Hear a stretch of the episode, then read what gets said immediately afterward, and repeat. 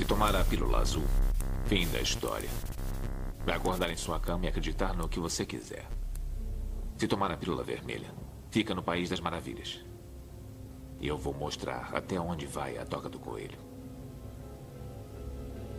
Lembre-se, eu estou oferecendo a verdade, nada mais.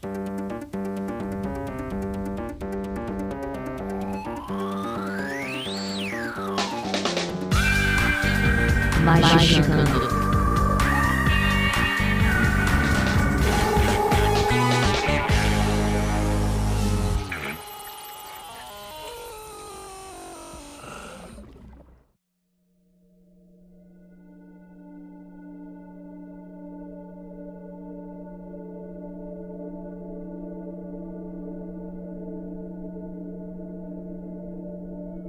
Praise the Sun, ouvinte do Magicante, está começando sua dose semanal de fim do mundo. Estamos aqui hoje com os nossos queridíssimos párvulos elegantes oraculares do meu senhor, bom Jesus ou bom Satanás, dependendo da sua, do seu compasso ideológico espiritualista. Hoje não tem riminha, porque aconteceu um problema muito bizarro que eu esqueci. Mas Rosas são vermelhas, violetas são azul. Vai começar aqui o nosso episódio de previsões de 2021. Olha aí. Eu sou André Fernandes e estou aqui para, afinal de contas, como será o próximo ano? E também vai ser. Acertamos no ano passado? Vamos descobrir agora. E para me ajudar, temos aqui ele, nosso queridíssimo Venâncio Ferreira. Eu acho que se as pessoas derem pra gente o tanto de crédito que deram no ano passado, estão fodidas.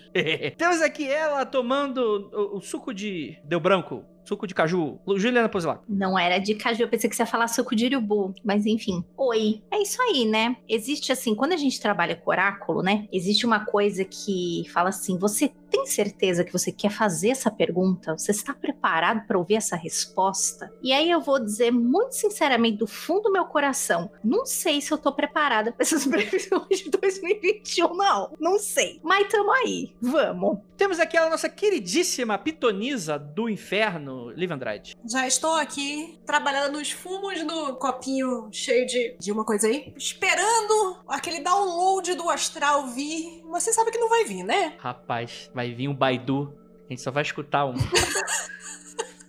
Atualizações de vírus. Como é que é? Eu esqueci como é que faz. O Avast. Foi identificado uma.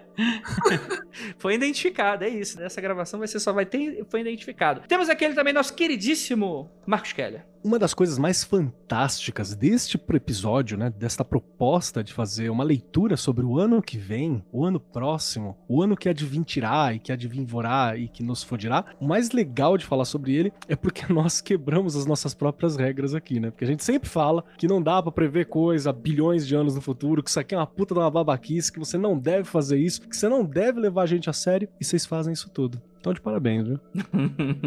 e temos aqui ela também, a nossa Product Management Ananda Mídia. Ananda Mídia. Ananda Mídia, nossa, que trocadilho. Parece o Bigman. Eu tenho né? um, um, cargo de nome importante, vai tirando. Gente, o Gabriel até falou ali, a Ananda está visivelmente tensa. Estou visivelmente tensa, cara. Tô nessa, nessa mesma vibe da Ju aí, do, do Dom Esquife do Anano. Não pergunte se você não quer saber, e definitivamente eu não quero saber. Olha aí, mas vocês vão ser amaldiçoados até o fim desse programa, porque vocês vão saber. E a gente vai discutir, afinal de contas, como será o ano de 2021, logo depois dos recadinhos, e a gente já volta.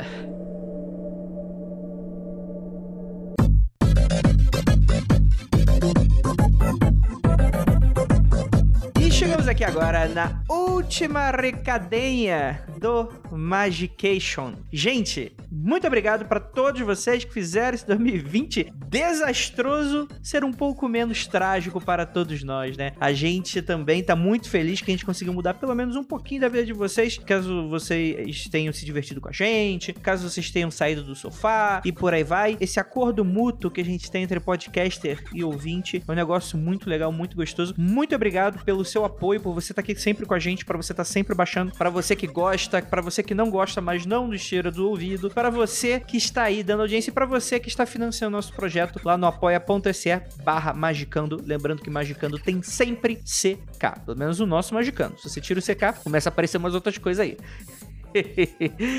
Gente, gostaria de avisá-los que esse é o último Magicando desse ano de 2013. Vamos tirar umas pequenas férias que a gente realmente tá precisando. Tá bem sinistro. Tipo, a gente precisa é, se preparar pro ano que vem. Vai ter bastante coisa que a gente vai querer discutir, querer conversar. Novos cursos, novos episódios. A gente já tem pelo menos três ou quatro episódios já gravados. Então, é o tipo de coisa que a gente só vai deve sentar para gravar novamente no finalzinho de janeiro. Mas que pelo menos vai começar a sair em um mês. Aí, meado de janeiro, meado para final de janeiro, já deve estar tá saindo episódio aí para você, beleza? E para você que aí tá dando mole, obviamente você já vai ter perdido esse, esse anúncio quando esse podcast for publicado, mas é uma, uma vantagem de ser apoiador. Apesar de ser o último Magicano publicado, você vai ter uma gravação que vai estar tá acontecendo agora, nessa quarta-feira, agora às 19 horas. Como eu falei, provavelmente você vai ter perdido, porque a gente costuma publicar o Magicando depois desse horário, mas que enfim, né? É um Magicano a mais aí para vocês aí que, obviamente, depois vai ser editado vai ser lançado no feed logo depois, ano que vem, tá bom, gente? Inclusive, uma gravação especial e muito aguardada. É, gente, eu gostaria muito de agradecer o apoio de vocês. Todo mundo ficou super no hype para esse episódio de previsões. Não era algo esperado quando a gente gravou. E eu saliento aqui algo que eu não. Eu esqueci de falar durante a gravação, que a gente estava bastante empolgado, mas eu esqueci de falar. Pra você que é uma pessoa muito emocionada, com previsões, esse tipo de coisa e tal, dá uma olhada na pessoa que. O que, que a pessoa falou sobre 2020? Você sabe? Você separou pra, pra analisar? Você voltou atrás para ver qual é? Ou você só simplesmente foi afogado aí por ondas de notícias bizarras e tal e nem parou? Fica aí um exercício, né? No Magicando a gente tem o objetivo muitas vezes também de orientar vocês, né? E a gente dá alguns avisos aí, fala um pouco dos nossos gostos e desgostos, né? Com relação a previsões e tal. Mas fica aqui o exercício e também a, a, o pedido e o ensejo que você vá atrás das pessoas que estão prevendo coisas e que você confia, que com toda certeza faz uma análise crítica, vê se é isso mesmo, que afinal de contas, a pessoa não viu nada de errado, é, acho que tem alguma coisa errada aí, né? Bem, de qualquer maneira, eu gostaria muito novamente de desejar boas festas para vocês, agradecer esse ano maravilhoso que nós tivemos, agradecer mais uma vez o Vinícius e a Lívia por estar tá conseguindo também fazer esse projeto andar e continuar, né? Para quem não sabe, tá dando mole, a Penumbra Livros, né? A, a, nossa editora do coração, que lança os livros mais bonitos e mais bacanas e mais interessantes, tá com a gente, né? É uma parceria ad eternum, até quando durar, né? que eles estão sempre aqui com a gente e garantindo os episódios a saírem. E muito obrigado que eles também ajudaram a gente a fazer esse ano muito maravilhoso. Comprem Penumbra, fiquem de olho nos cursos do Magicando, que ano que vem tem mais. Então é isso, fiquem com esse episódio que com certeza vai ser um clássico. E é isso, nos vemos ano que vem.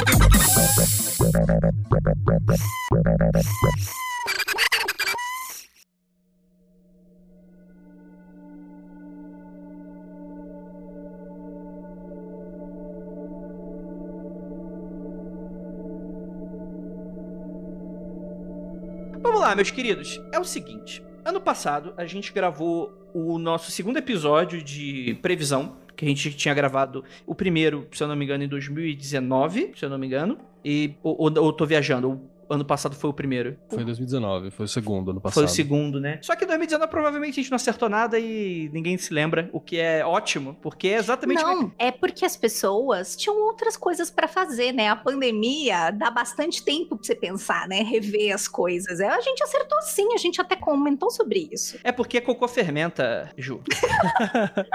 Aí. E tem um outro detalhe também, Andrei, que é importante a gente lembrar: que a grande questão é que o Magicando foi na contramão de todos os visionários do futuro, da grande mídia, que falaram que ia ser o ano maravilhoso, o ano do sol, o ano da delícia, o ano dos prazeres, o ano da confiança, o ano da beleza. E acho que a única galera que falou, caralho, mano, acho que vai dar merda pra porra, aparentemente foi a gente. Exato, exato, exato. Mas, mas... A maravilhosa do Keller do ano passado foi guardem dinheiros e escondam seus pais.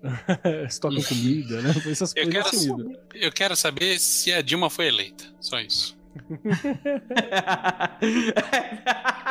excelente, excelente, excelente. Mas, gente, é, eu preciso, antes de qualquer coisa, fazer um pequeno desabafo. Que é o seguinte: o ouvinte do Magicano, principalmente o apoiador, o apoiador ele gosta tanto da gente que a gente bate e ele só cresce. É um negócio, parece bolo, né? Bolo não, né? Tu não bate no bolo, tu bate no pão. É no pão. Desculpa, confundi o fermento. Mas é o seguinte, gente. Então, eu vou deixar fazer um pequeno desabafo aqui, que é o seguinte: março, março não, janeiro, a gente fez, lançou episódio de previsões. Começou, virou ano. Aí começou, queimada na Austrália. Austrália, pegando fogo. Aí a galera se descabelando. Meu Deus! O Magicando acertou acertou tudo. Aí eu olhava para aquilo e falava: não, não pode ser real. Isso aí só pode ser. Isso pode ser hipnose coletiva. Aí começou coronavírus. Ai, meu Deus do céu. Uma, uma, tipo, março, gente. Pelo amor de Deus, gente. Antes de qualquer coisa, deixa eu dar um pequeno aviso e um relembrete, caso você tenha pulado os lembretes e todo o, o, o mote da discussão dos nossos outros episódios. Esse, esse episódio que a gente faz aqui de previsões, ele é uma grande brincadeira. Nenhum de nós aqui concorda que é efetivo a gente fazer uma tirada pro ano inteiro, né? A gente falou isso em diversos momentos dos nossos episódios passados. Se eu tiro um tarô, como vai ser o meu, como vai ser o meu 2021 até vai, né? Mas ainda assim, né? 2021, qual momento? Vai ter os seus momentos alegres, os seus momentos tristes. Mas como é que vai ser 2021 pro Brasil? Bicho, qual Brasil? Higienópolis? É o quê? É Osasco? É Pará? É... Enfim, é... o que, que a gente tá falando aqui? De quem a gente tá falando? Então, assim, foi uma grande brincadeira, né? Sempre a gente sempre deixou isso bem claro. Sempre foi uma grande brincadeira pra gente falar como esse tipo de coisa não faz sentido, né? E aí, tanto que na proposta da, dos episódios anteriores, a gente, tipo, lia, né? Falar, ah, o que, que as outras pessoas falavam, comparava e ria, né? Porque não faz sentido. Ah, vai cair um avião, vai morrer um famoso. Ah, vai ter gente que vai morrer, gente. É isso, acontece, é da vida. É, todos nós aqui um dia pereceremos. Ainda bem que eu não aguento mais. Não tô aguentando mais, gente. Não tô aguentando mais em 2020. Então, gente, pelo amor de Deus, tenham um pouco de bom senso. Não se sejam tão facilmente emocionáveis, né? É claro que aqui a gente vai debater coisas que a gente acertou, coisa que errou. Lembrar todos que, apesar das grandes brincadeiras, né? Tem gente que vai tirar tarô com cartinha de Sakura Card Captor. Tem gente que vai e tal, tanto que eu ficava pegando bastante no pé no ano passado e tal. Mas a ideia é essa, uma grande brincadeira. Para provar também que o oracular também pode se fazer com qualquer coisa, né? A magia não tá no teu tarô, a magia não tá na, na runa, a magia não tá no teu, na tua bibliomancia. A magia vai estar tá em você, na maneira como você lê o universo à sua volta. Mas deixa eu fazer uma pergunta aqui que eu acho que eu já tô falando demais, assim. Vocês acreditam que de fato a gente conseguiu ler alguma coisa de maneira efetiva ano passado? Que, que você acha, Ju? Retomando esse ponto que você falou sobre quanto mais tempo a gente tenta prever alguma coisa, mais diluídas as coisas ficam, né? Eu acho que os meus companheiros de mesa vão concordar que conforme as pessoas iam marcando a gente durante o ano, caramba, vocês falaram muito isso, vocês falaram muito isso. Teve uma ouvinte agora, desculpa, eu não vou lembrar o seu nome, se você estiver aqui na live, por favor, me diga. Falou assim: Juliana, você falou uma coisa que aconteceu no Chile pra caralho. Aí eu falei assim: eu falei sobre o Chile? Aí eu fui reouvir vi, ah, ok, estou falando sobre países da América do Sul. Então, assim, né? Obrigada pela confiança que vocês têm na gente. Porque, assim, vocês também foram assim, hum, deixa eu pegar essa pecinha e botar aqui, né? Então, assim, não estamos tirando o nosso da reta, mas é difícil, gente. As coisas ficam muito diluídas. Não dá pra gente ser super certeiro. E é por isso que eu sempre duvidei dessas previsões de, ah, fulano vai morrer, é, tal pessoa, tal avião vai cair cair com 500 pessoas dentro, sabe? Esse tipo de previsão eu truco um pouco. Mas, assim, eu acho que a maioria do, do sucesso que vocês dizem que nós tivemos é por causa de vocês. São vocês que estão achando as coisas e estão colocando, encaixando ali. Então, muita calma nessa hora. Respira e, de novo, obrigada pela, pela confiança de vocês aí. Eu só ia citar sobre essas coisas que a gente tá falando, né? De que as previsões é muito mais a percepção da galera, da significado e da legitimidade verdade, que foi muito comentado em, redes sociais que a Lívia falou no episódio um novo normal. Só que a gente tem que levar em conta também o contexto em que ela disse isso, que era um contexto sobre a podosfera, não era nem das previsões de cenário político, econômico, social, né, de, do Brasil e tal. Então é só para reiterar esse lance de é, vai muito do contexto que a gente coloca também, né? É uma puta coincidência realmente ela ter usado exatamente esse termo do novo normal, né? Mas foi num contexto totalmente outro. Foi coincidência não, foi um download download do astral que eu recebi. Ah, é uma grande brincadeira. Ah, tem pouca chance de acertar. Ah, previsão com um período longo é, tem grande chance de dar merda. As coisas são muito mutáveis no longo prazo. Mas o fato é que a gente acertou um bocado de coisa. É, isso é outra questão que eu gostaria de acrescentar, assim, que a gente é foda, ok, a gente sabe. Só que pegar a responsa de um rolê todo, assim, também não é objetivo desde o começo, tá ligado? A gente sabe lidar legal, oracularmente, com um indivíduo, com um grupo pequeno de indivíduo, falar de qualquer coisa muito geral ou muito muito grande só no, nos livros do Philip K. Dick. De resto, fica mais difícil. Então, vamos lá, gente. Afinal de contas, a gente acertou ou errou? Vamos aqui. Eu reescutei o episódio. Ele é um episódio super caótico e super confuso, por isso defini algumas regras para as nossas previsões de 2021. Mas vamos resgatar aqui. Então, vou pedir a nossa queridíssima inteligência artificial, Ananda Mídia, que está aqui com a gente, ela está, inclusive, olha só, ela já, já, está no clima Cyberpunk 2077, já com seu capacete positrônico, tá recebendo as ondas do astral. e aí, Ananda, vamos, vamos elencar aqui as coisas que a gente falou? Vamos, vamos nessa. Deixa eu só abrir aqui o, o, o resuminho, o resuminho de três páginas que eu fiz. A primeira pergunta sua foi como ia ser a espiritualidade do brasileiro em 2020. E aí ficou pra Lívia a tiragem. Não me recordo mais qual oráculo que ela usou. Mas ela disse que haveria concentração de ódio e maledicência, que se deve retribuir com amor para tentar subverter a autoridade apostólica vigente. O conselho foi: então a ideia é não responder com porrada, mas subverter de outras maneiras. Ok. Faz sentido para vocês? Olha, eu não me lembro, mas eu acredito em vocês. Para mim faz. Faz Bacana. porque eu, eu vi bastante grupos com o qual eu tenho contato. No começo do ano fizeram muitos trampos, inclusive nós, né? Rolou bastante trampo do tipo de combate direto, saca? Com tudo que tá rolando aí e tal. E bacana. E também agora, mais pra segunda metade do ano e tal, começou a rolar algumas outras coisas, algumas outras questões do tipo de sobrevivência, de mutar essa, essa energia negativa e tal. Foi uma das outras questões que teve, até por questão de sobreviver também. Bom, eu só queria falar que sobre o rolê da espiritualidade, bom, eu sou de um culto afro, né? Então esse rolê do haverá ódio e maledicência não é uma coisa só de 2020, né? É uma coisa de sempre. Como será a questão do emprego no Brasil? E aí o Keller, né? Haverá treta e conflito, algo, alguém que passará por cima das necessidades básicas e o conselho foi trabalhar, inclusive magicamente, com ferramentas físicas. E aí a Lívia até comentou, o brasileiro vai ter que virar empreendedor PJ vai ter que empreender sim. E aí, uh, a conclusão né, que a gente chegou foi que, mesmo é, enfrentando dificuldades, é que a gente ia mesmo enfrentar dificuldades e que era necessário se preparar materialmente para essas dificuldades. Aí começou a, a, conversa de estocar comida, né? E eu vejo aí também o lance do auxílio emergencial aí. Sim, sim. E teve uma galera que tentou se sustentar virando PJ, estou fazendo máscaras para fora, né? Não, para tudo, né? Tipo, muita gente perdeu emprego, né? Isso, a galera precisa trabalhar de alguma maneira, né? Então vai vender coisa na rua. E trabalhar de motoboy. É, por aí vai, né? Foi, foi complicado. É, como o governo o desgoverno não ajudou porra nenhuma, né? Então as pessoas tiveram que se arriscar e, enfim, né? Fazer o seu. Tava lendo uma reportagem, acho que há três semanas atrás ou duas, dizendo que a quantidades de MEI que foram registradas esse ano é, ultrapassou 35%. Eita, rapaz. Então, então, realmente é a pessoa empreendendo ela mesma, se virando nos 30. Então, eu considero, olhando isso, por tudo isso que os meus companheiros de mesa falaram, e agora com essa pesquisa que trago aqui, qualquer coisa, acho o link e mostro pra vocês. Mas foi super certeira. para mim, foi na mosquinha. Isso aí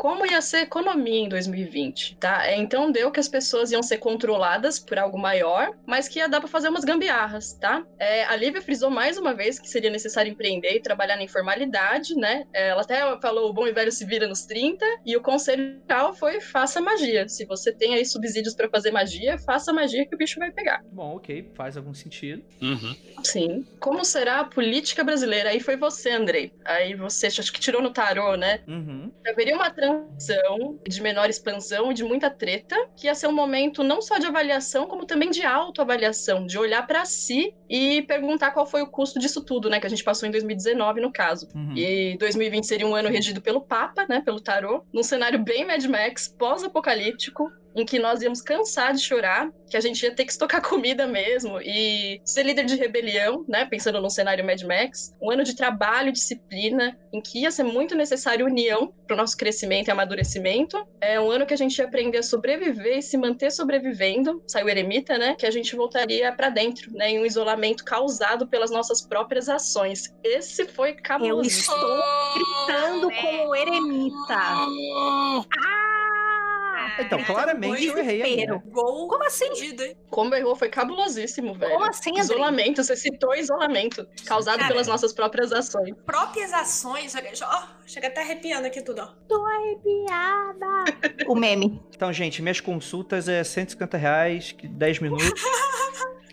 Ô, louco, 10 minutos? Rapaz. Se você não sabe Ó, mas cobrar, fazendo de aqui, eu- vocês, seus pobres. Isso aqui é empreendedorismo esotérico. Fazendo aqui o advogado do diabo, isso aí você tava falando de política nacional, né? O isolamento não tem a ver com política nacional, tem a ver com o que aconteceu no mundo inteiro. Uhum. Mas mesmo se você Vinícius tem um ponto. Vinícius. Mas Nova Zelândia está aí, ó, tudo bonitinho, todo mundo circulando. Outro dia uma moça tweetou: Nossa, até esqueço que tem um problema mundial, porque aqui na Nova Zelândia estamos todos saindo beijos e todo mundo, menina, olha o gatilho.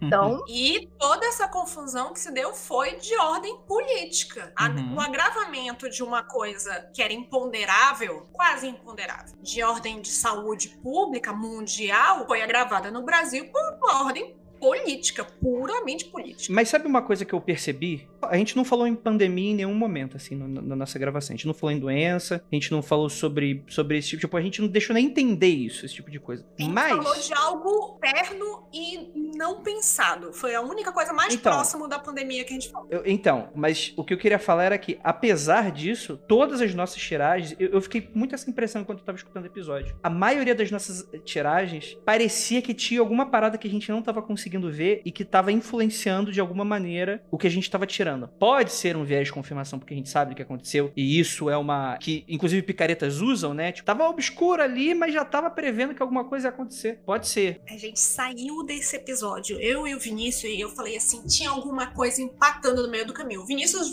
saiu dando uma receita pra mim pra destravar as coisas ali, e ele falou: mas tinha alguma coisa que a gente não tava conseguindo ver. Essa conversa foi feita dentro do carro saindo da tua casa. Tipo assim, tem alguma coisa que a gente tá vendo, uma coisa grande por cima de tudo, e a gente não consegue ver. Foi o que o Vinícius falou. Faz sentido esse meu pensamento para os outros? Ó, eu acho que se não tá no episódio, não, não valeu, viu? Show. Pra mim, É, é eu ótimo. tô inclinado a pensar, eu tô inclinado a pensar próximo assim, mas eu acho que é meio que síndrome do impostor também pra gente tomar cuidado, porque a gente sempre fala pra tomar cuidado com todo mundo, inclusive com a gente, né? Porque há margens de erro e por aí vai.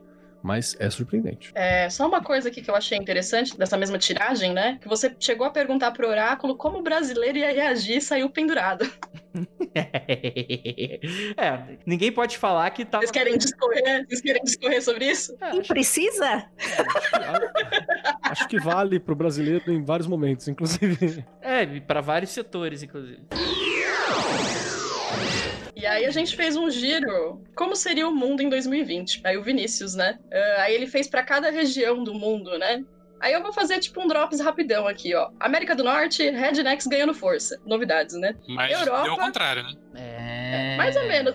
Sim, é, sim. Debatível. Eu acho que os rednecks continuam ganhando força, mesmo com o presidente tendo mudado. Europa, crescimento dos esforços voltados à preservação ambiental. Alguém sabe alguma coisa pontual sobre isso? Eu não manjo. Bom, eu sei só das coisas da Alemanha, né? Porque preciso me manter informada sobre. É, na Alemanha e na Áustria tá rolando sim, viu? Qualquer coisa eu pesco aqui algumas e obviamente dou uma traduzida pelo menos no título tal e, e coloco pra vocês. Do meu conhecimento, o Alemanha e Áustria tá rolando sim. Tá tendo porque houve e também isso aconteceu, também bastante motivado pelo cenário da pandemia, porque assim, pra onde a gente pode sair pra dar uma respirada, entendeu? E aí a pessoa percebe mais ainda que ela tem pouquíssima área verde, mas que acolha todo mundo, que dê pra todo mundo ficar em segurança, tá? Tô falando isso sobre, sobre o aspecto da pandemia. Depois eu coloco pra vocês aqui. Então, eu pelo menos sei que a Alemanha e a Áustria tá rolando isso sim. Outros países vou ficar devendo. Até onde eu sei, Alemanha, Áustria e França estão fortes nessa pegada e meio que encabeçando a discussão na Europa. Na real, isso aí tá rolando no mundo inteiro, cara. Até a China tá começando a rever algumas coisas sobre gás, sobre emissão de gás carbônico e por aí vai. Isso tá rolando mesmo no mundo inteiro. Nós não percebemos aqui porque a gente tá ocupado tocando fogo e, retirando madeira ilegal da Amazônia. Aí fica meio difícil dessas notícias chegarem ou toarem e pra- a própria mídia palpar isso pesadamente fica um pouco mais difícil porque vai parecer que estão fazendo oposição. Então Uhum. a gente não tá vendo, mas tá rolando no mundo essa- esse tipo de postura assim. Principalmente eu acho que por causa do Brasil, inclusive, né? Tudo bem que, vamos dizer assim, né? Tipo, eu, eu acho que, tipo assim, 2020 foi coronavírus, ponto. Eu acho que se a gente deveria ter visto isso, hum, talvez nessa tiragem. Mas, de fato, não dá pra falar que diminuiu mesmo com o coronavírus, né? Pelo contrário, eu acho que a situação do Covid vai fazer com que essa e outras áreas, por mais que não tenha uma relação direta, vão, de fato, crescer. Porque o pessoal fala, porra, mano, não dá mais pra ignorar essas pequenas coisas que a gente tá ignorando até aqui. Porque amanhã vai ser melhor porque o capitalismo falou que vai, né? E a gente vai arrumar alguma questão, não sei. Eu, eu enxergaria dessa forma. Tipo, não é uma pauta prioritária. Então acho estranho estar aí, mas eu não discordo que de fato isso é uma pauta vigente e que se potencializou de fato. É, próximo. Próximo, próximo. Empoderamento das oligarquias. Putin continua no poder. É, alguém quer comentar alguma coisa sobre isso? É, ele saiu do poder? Alguém tá sabendo? Nada Essa é, acontece ele- feijoada. é a previsão mais Desde fácil, a inclusive. Soviética, né? Mesma coisa. É, China, eu lembro que saiu as cartas de fãs de ficção científica, né? E aí o Vinícius comentou: ah, é delírio, maluquice. Eu só me lembro agora deles fazendo, e isso virou um pouco de meme, piada na internet, deles fazendo aquelas roupas de isolamento, né? Não só as máscaras e. E aí todo mundo, caramba, chegamos em 2040 e tantos Blade Runner, tipo, porque eles estão criando roupas de isolamento pra sair de casa, Sim, né? Então sim. faz muito sentido esse ficção científica aí pra eles. Mas também, como é, uma, é um oráculo muito novo, eu não sei como é que foi o método de interpretação do Vinícius. Se fosse tarô, por exemplo, eu podia dar um pitaco do que, que é. Eu não sei como é que ele, ele interpretaria, né? Obviamente que eu imagino que a carta não seria literalmente cyberpunk, né? Afinal, que porra é essa? O que, que seria cyberpunk, né? Dentro desse contexto. Mas, será que talvez não poderia o Vinícius ter uma segunda interpretação de coronavírus veio de lá? Ah, mas esse é um oráculo 100% intuitivo, né? Porque ele não é feito pra ser um oráculo pra começo de conversa. Então, se eu não tiver uma interpretação na hora, passou e acabou, cara. Porque Beleza. Se ficar agregando interpretações posteriores numa coisa que não é feita pra ser um oráculo e não tem uma chave direta de interpretação, É qualquer coisa aí pra abre qualquer, pra qualquer coisa. Exato. E aí foi pro resto do mundo, né? Rednecks tomando conta do resto do mundo, né? Também a mesma coisa, né? Norte da Europa, fascistas matando pessoas, normal também. Brasil, fake news impera, estocar comida e se preparar pro apocalipse. A gente foi bem fatídico. Lívia, quer comentar? Erramos alguma coisa nessa previsão do Brasil? Mas a gente pode dizer que apenas nós estamos vendo o que estava acontecendo e o que ia acontecer, né? Porque o Agronopoulos até até falou assim: o óbvio Lulante não é previsão. Sim, concordo. Pessoa famosa Aí, vai morrer esse ano, hein? Sim, sim. Alguém famoso vai morrer esse ano. Alguém vai morrer esse ano, né? Ou alguém. América Latina, a Ju fez a previsão, né? Ela excluiu o Brasil. Eu acho que deixou para os países hispanohablantes só. Tudo que tá acontecendo não será em vão. E apesar das dificuldades, mudará alguma coisa. As pessoas vão aprender a resolver as coisas cada vez mais rápido. E aí pro Brasil, né? Pro Brasil será um ano de estagnação. Não é porque a América Latina tá se mexendo que o Brasil vai fazer alguma coisa. O conselho foi parar de pensar individualmente, trabalhar em conjunto e afunilar o que tá disperso. Ter autocontrole, ser prudente, não ser emocionado. Aí o Keller até citou para fazer planejamento financeiro, para emergências, porque o pau ia comer e que ia haver situação de dificuldade. Qual será essa dificuldade, hein? É... Keller Finança. Keller... Keller Finanças, isso aí. É, e aí, como se preparar para 2020? Estabeleça conexões de confiança e sobreviva, faça autoanálise para estabelecer caminhos novos e se vire, faça um laço ainda que invisível com as pessoas que estão ao seu lado, seja gentil e manifeste a união e a necessidade de proteger o outro. Esse laço invisível, né? Se chama Zoom. Como será a podosfera em 2020? Aí a Lívia foi incisiva, vai pra cima, direto no pescoço. E aí a mesma coisa como conselho, né? Parar de pensar individualmente, trabalhar em conjunto. E aí o, o Andrei perguntou como é que ia ser a colocação dos grandes players, né? Acho que foi a Lívia que fez também a previsão. É, Ela disse que seria completada a jornada do herói, né? Depois de mudadas muitas coisas, as coisas voltariam ao que eram, seria tipo um término e um começo de um novo ciclo. E foi aí, nesse contexto, que ela citou que ia ser um novo normal, que ela usou, né, o termo novo normal, que ia haver um obstáculo passageiro, mas que o mercado vai dar dinheiro, mas não para todo mundo, só para quem for criativo e der o melhor de si. Será um ano de colheita para podcasters, um ano bom para quem já tinha plantado, no caso, né? Eu vou dar um exemplo prático disso daí. Por exemplo, o Spotify passou um tempão plantando e finalmente colheu os frutos desse esforço, Exatamente. conseguindo uma parceria com o Mundo Freak. Eu acho que tá mais pro contrário, mas eh, também funciona. Eu me lembro que o, o raciocínio, quando eu falei isso, foi alguma coisa de tipo, tudo muda, mas tudo fica como está. Era Foi mesmo. coisa tipo. Foi esse Foi raciocínio do novo normal. Caraca, mas isso aí é a melhor coisa pra você fa- falar em qualquer coisa de previsão, né? Tudo vai mudar, mas vai continuar a mesma coisa. Então é isso aí. É, você tem um ponto também.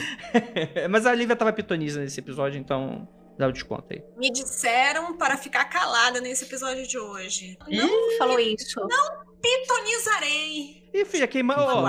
Avisa aí pras entidades aí que quem manda sou eu. Que porra é essa? Pode ir falando, sim, senhora. Qualquer coisa resolve comigo em sonho. Já meti o pau em uma aqui que apareceu pra vir de, de graça aqui, a segunda também não vai. Brincadeira, gente. Mundo oculto, brincadeira. Não vai aparecer no sonho, não. E aí a gente foi para as considerações finais, né? Na verdade, todos os conselhos que deram estavam é, pautados no tipo aprender a trabalhar em grupo, que a gente ia ter que ser firme para resistir a uma situação que ia rolar, organizar os estudos, aprender a lidar com altos e baixos e se preparar para mudança.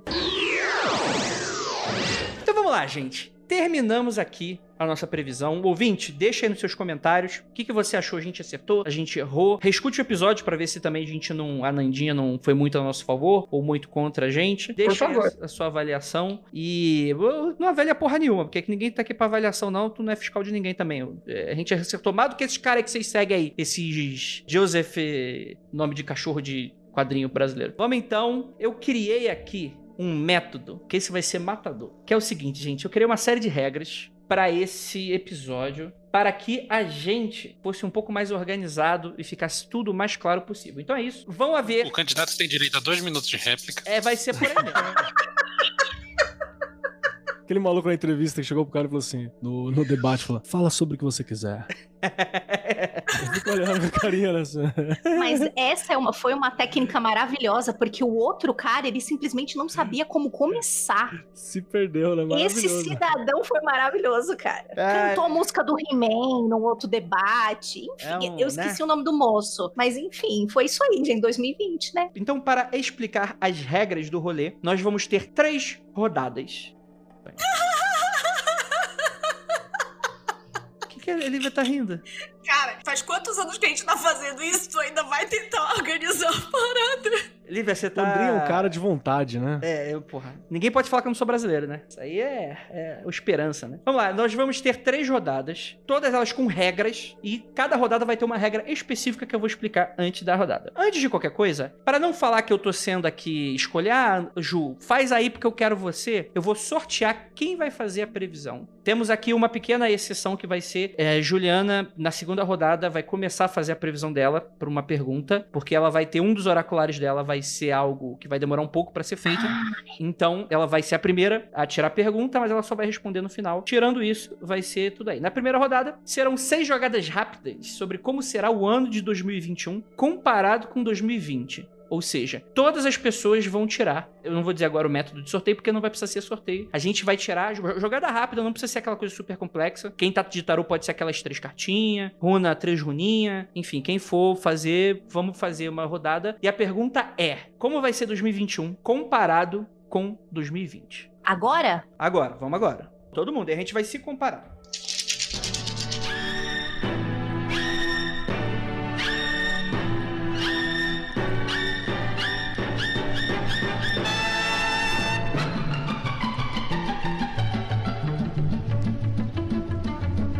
Vou começar então. Eu vou só vou usar tarô nessa, nesse jogo, porque é a única coisa que eu sei fazer na minha vida. Que nem ela é essas coisas também, né? Mas enfim, né? Melhor do que nada. E eu fiz três jogadas, uma passado, presente e futuro. Sendo presente um momento de transição até, vamos dizer assim, finalzinho de 2020 até primeiro trimestre. Uma pra futuro, que seria após o primeiro trimestre, só que é 2021 completo. Primeiro deu a torre, ou seja, 2020 foi desastroso, mas o que é ótimo, já que se se saiu a torre, quer dizer que não vai sair a torre de depois, né? Aí vai que eu descubro que tem uma segunda torre aqui no meu tarô e eu não tava sabendo. Mas não vai sair de novo a torre, né? A minha segunda carta foi o Papa. Isso significa uma situação de aprendizado e que muita gente vai fazer uma reavaliação de todas as coisas que aconteceram, seja coronavírus, seja política, seja economia, o que deu certo e como lidar com essa pior palavra e pior termo do universo, amaldiçoou Até hoje sobre esse termo chamado novo normal. Então as pessoas vão estar lidando com isso. Não sei se melhor, mas elas vão estar num rolê de não necessariamente uma avaliação, mas elas já estão mais vacinadas com relação a isso. E elas vão entrar em 2020 já com esse pensamento pra falar, cara, a gente vai fazer diferente agora. E por último, deu o carro, que vão ser aplicadas estratégias e que teremos avanços, que vou expandir agora esse carro aqui. Deu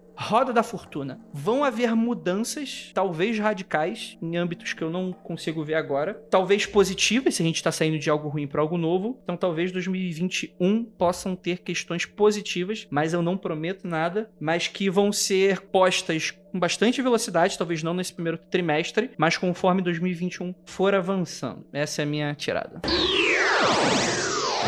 Eu fiz também uma tiragem só de três runas. E eu usei o um método bastante parecido com o seu, com a primeira runa sendo o que foi 2020, a runa do meio, a runa de transição, e a runa final como a runa de 2021, tá? Como os nomes são meio esquisitinhos tal, para quem tá assistindo, eu vou mostrar na câmera, tá? A primeira runa saiu Kenaz invertida. É, Kenaz invertida, para mim, é, reforça muito aquele lance do caramba, nós tínhamos tudo ao nosso alcance, nós tínhamos o conhecimento, a gente tinha uma estratégia simples a seguir, a gente simplesmente jogou esta tocha assim, ó, uh, foda-se, não vou fazer nada disso, não vou seguir nada disso. Então foi um ano em que nós não conseguimos desenvolver e nós pessoas não conseguimos ir à frente neste sentido de nos melhorarmos conhecimento e de construir coisas novas, porque afinal, né, Kenaz é construir o seu instrumento, a sua tocha, para você conseguir ver melhor. A runa de transição entre 2020 e 2021 foi Otala, né? Então, de novo, a gente tem corroborando aí com o que tirou o Andrei, a gente tem um momento muito específico onde a gente vai ter que escolher muito bem da caminhada que a gente veio até agora. O que é necessário cortar e jogar fora num sentido bastante saturnino mesmo. Tipo, isso aqui não me serve mais. Por mais que você esteja agarrado nisso, tal qual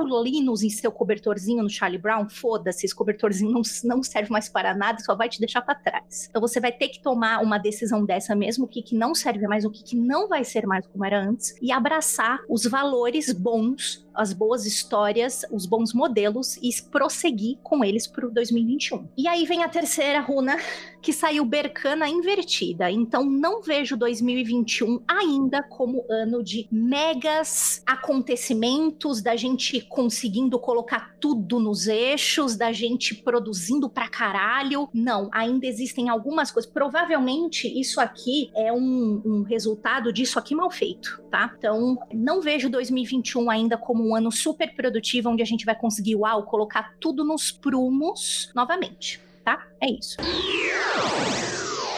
Eu usei a bibliomancia usando o livro da lei como base. Só que em vez de. Só que em vez de, de dedinho, assim, na página do livro, eu fiz um método um pouquinho diferente. Como o livro é separado em capítulos e versículos, eu usei dadinhos, dadinhos de RPG, para definir qual capítulo e depois qual versículo. E caiu 3,72, que lerei aqui para vocês. Eu sou o senhor da dupla baqueta de poder, a baqueta da força de Kofnia, mas minha mão esquerda está vazia, pois eu esmaguei um universo e nada resta. O capítulo 3 do livro da lei é o capítulo mais apocalíptico e de vamos pra porrada tal. Para quem não sabe, cada capítulo é escrito por uma voz diferente, por uma inteligência diferente. Esse aqui é do deus da guerra, devastador, criança coroada, conquistadora, porradora e boladíssima. E o 72 é um dos últimos versículos do livro, que termina no 75. Então, tá chegando no clímax da parada, né? Da narrativa. E esse aqui é o ponto em que ele fala que esmagou o universo e nada resta, né? É um, eu, então eu leio, interpreto isso daqui à luz de 2021 comparado a 2020, que vai ser uma parada bem diferente, não necessariamente para melhor nem para pior, mas que vai ser diferente. Coisas serão demolidas e coisas serão construídas a partir daí. Se vai ser construído para melhor ou para pior, não sei. Mas eu tenho uma leitura parecida com a do Andrei da Ju aí, de que é, rolou um, uma destruição, a torre aí, por exemplo, né? Que coisas se erguerão a partir desse ponto. Se a gente quiser ir um pouco mais a fundo na interpretação desse ponto, é, essa parte da baqueta da força de Cofnia, esse Cofnia é um termo um pouquinho contestado dentro da doutrina telêmica, porque é um dos únicos versículos, esse 72. Não sei se, eu vou mostrar aqui na câmera, mas quem estiver ouvindo o podcast pode procurar depois aí na internet. Esse é um dos poucos pontos do livro da lei que o manuscrito foi rasurado. Alguma coisa que estava diferente e virou outra coisa. Estima-se que esse Cofnia seja uma transcrição errada do hebraico do contrário de Ain Sof. Então, Cofnia é o oposto de Ain Sof, que é o. Vou passo a palavra aí pro Keller. Keller, fala aí do Ain Sof, você manja mais do que eu. O, o além compreensível, divino e na criação de tudo e que contém todo paralalá. Pois é, então talvez o Cofnia seja o oposto em sentido disso, né? Talvez seja a coisa mais material possível. Então talvez seja um ano mais ligado aos aspectos materiais, que tem uma duplicidade de potências em ação, no sentido de que a, a, a baqueta dupla do poder, né? Mas é um ano de reconstrução, pro melhor ou pro pior. Essa é a minha interpretação. Eu comecei, eu tentei começar bem aqui, né? Porque eu tenho três oráculos principais aqui na mesa, que é o Santo Tarô todo dia. Eu tô com o Taroca, Taroca, né? Que ele é bem desgraçado. Ele é tipo Tarot das Trevas, Taroca do D&D, do, do, da Baróvia, lá do Ravenloft e tal. E eu comecei com as cartas Sakura, da Sakura Card Captor, porque são todas muito positivas, assim, sabe? Elas sempre têm um olhar bem positivo no fim das contas. Inclusive, abraço pro Thales, que foi quem me presenteou com as cartas Sakura, porque eu tinha perdido as minhas cartas clon. E, assim, peguei três posições também, porque ela é a forma mais fácil de você fazer uma, uma leitura oracular quando você está usando objetos que contêm significados individuais, né? E a minha proposta foi que a primeira posição fosse a respeito do, de 2020, a segunda posição fosse sobre 2021 e a terceira posição fosse um conselho para lidar com 2021, né? Essa foi a forma que eu coloquei. E sobre 2020 deu uma carta curiosa e ela é a carta do inimigo, ela é a carta do problema, né? Ela é a carta da dificuldade, daquilo que a gente ainda não consegue lidar, daquilo que a gente não consegue entender. Deu a carta da sombra. A carta da sombra ela trabalha com o desconhecido, né? Ela fala sobre, sobre razões e, e aonde está também parte da solução do problema, porque você teoricamente precisaria olhar para ela, saca? Essa era uma das colocações. E fala que esse problema ainda assombra, como uma sombra, ele tá ali presente, e a gente não conseguiu lidar bem com ele e isso talvez se mantenha. Lidar com a sombra não é fácil, porque ela é um espelho nosso, de certa forma. Fala pra gente não evitar as coisas ruins e desagradáveis, né? Porque senão a gente perde o nosso ponto. Esse é um conselho que a carta dá também. E eu acho que é uma coisa que a gente, enquanto nação, fez muito, né? A gente evitou bastante olhar para esse lado, muita gente. Sobre 2021, deu a carta do The Freeze congelante, o congelado, que ela é bem curioso, que ela fala sobre a necessidade da gente se voltar ao básico em 2021, seguir as coisas no próprio ritmo. Você tem um ritmo que pode ser lento para quem olhar, né? Congelante assim, mas também precisa ser caridoso, precisa ser confortável, como se fosse uma casa, entende? Se a, se a The Freeze está presente, eu preciso fazer uma casa confortável, cômoda. Eu preciso voltar ao básico e ter o mínimo ali para mim do quentinho, da existência e tal. Porque existem estações na vida, época de crescimento, é, que é na primavera primavera e no inverno não é uma época de crescimento, é uma época de você calar tua boca, ficar na sua, se recolher, ganhar forças para você sobreviver e passar por isso. A The Freeze ela trabalha muito com essa questão, se acomode e vai trabalhando devagar nas coisas, não tente correr muito, né, para você não gastar energia nesse momento. Inclusive, ela não é aconselhada se ela sai quando, tipo, quero começar algo novo, e sai a The Freeze fala para você dar uma pausa, investiga, treina, né? Então acho que 2021 a gente não vai sair muito do que a gente tem em 2020. A gente vai ter algumas coisas muito semelhantes. E se você quiser levar essa questão do cômodo, né? Talvez seja uma coisa de manter ainda essa questão de estar em casa, de estar em cuidado, de cuidar da sobrevivência, tá ligado? Essa é uma das coisas. Na seguinte, conselho pra gente lidar com isso tudo, né? Uma forma de posicionamento para isso. Deu a carta das bolhas essa bonitinha aqui, a The Bubbles. A The Bubbles, ela. Olha que gracinha. Carinha da The Bubbles. A The Bubbles, ela fala pra gente procurar sair de alguns ciclos viciosos, sabe? Pra gente trabalhar com uma purificação de si e das emoções. Talvez muito da fossa que a gente tá em 2020 não veio de graça. Não tô dizendo que a gente causou, não tô dizendo que seja karma, não tô dizendo nada disso, tá? Não é isso que eu tô dizendo. Tô dizendo que a gente tem coisas para resolver e enquanto humanidade, talvez a gente tenha alguma culpa no cartório sobre tudo que aconteceu. Porque a The Bubbles, ela fala que a melhor forma da gente encarar 2021 é pensar nessa questão da purificação, né? Tentar limpar a nossa cabeça de preocupações e de problemas. E aqui fica uma dica pessoal, não é a carta que tá falando, tá? Você não limpa a sua cabeça de problemas e preocupações ignorando eles. Deixar eles quietos não resolvem os problemas. Você lidar com eles para que eles vão embora, né? É preciso que você tenha uma postura ativa com isso. E fala que vai ter uma solução, mas ela é aos poucos. Tem uma característica das bolhas também, que é uma coisa meio coletiva e sem buscar exibição, e sem buscar assim, trabalho de formiga e, e no teu canto e junto com alguém se preciso, mas sem destaque né? É um dos conselhos, sem buscar destaque, assim. Fala também sobre pessoas que ajudam você e ela fala sobre coletivo, né? Porque são as bolinhas nesse sentido. Perfeito. Faz sentido para vocês? Porque essa pergunta não faz nenhum sentido, inclusive, porque você não sabe como é que vai ser o ano. Mas você acha que, que bate que a, que a gente tá tirando também? Eu acho que a gente corre o risco de todo mundo errar, porque não ficou longe uma coisa da outra. Eu achei que a gente tem uma linha que guia, tá cada um olhando para um lado, né? Mas eu acho que tem uma linha que guia. Então, se errar, vai errar a maioria, vai errar quase todo mundo.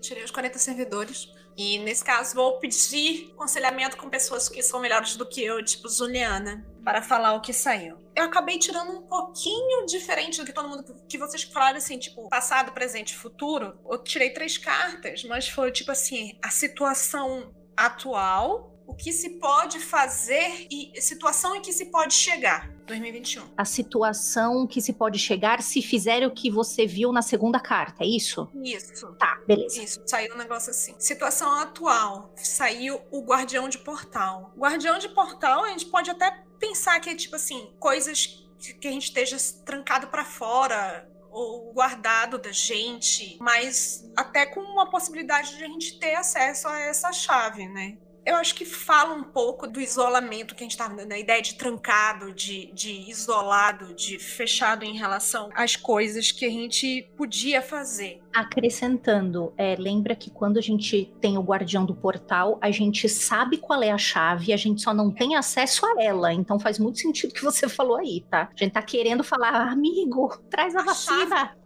Ó, meu popô aqui, is ready. É tipo, você vira de bota. costa pra pessoa e fala, bota. A carta do meio saiu aventureira, que fala muito de você sair da situação de conforto. De você não pode esperar resultados diferentes fazendo a mesma coisa. Tem que tomar vacina chinesa sim. Eu acho que nem só em, em, relação à vacina, mas se você tá querendo alguma coisa seja diferente, você fazer a mesma coisa é estupidez, né? Então, tipo, sai dessa bolinha de conforto. Eu acho que nessa hora que falou muito de bolha, a bolha ficou na minha cabeça, sabe? Tipo assim, de, The Bubble. The Bubble. Onde possível chegar, saiu o mestre. Que para mim é uma carta bem boa. Se a gente, como é que eu vou dizer, pegar os dois conselhos anteriores e aplicá-los, tem a ideia de ascensão. O mestre é mais pra um negócio tipo o seu SAG, o seu melhor eu. Você está mais evoluído de você pensar mais superiormente? Achei que, de novo, a gente tem a, a figura do. A gente precisa olhar pra gente perceber o que, que serve e não serve mais. Assim, eu vi muito isso no do Andrei, de Venâncio, do Keller e agora no seu. Eu acho que isso é um negócio que tá se repetindo. Como o Keller disse, ou todos erraremos. muito, é. ou a gente tá bem afinado. Eu acho que, principalmente, assim, a aventureira falando assim, tipo assim, cara, não adianta você ficar fazendo a mesma coisa, não adianta você sair da tua zona de conforto para você poder colher, talvez, esse mestre, que é o seu próprio saga, o seu eu superior. É tipo, você chegar em alguma coisa mais. Vamos pegar essa situação merda e transformar em alguma coisa boa. Isso aí.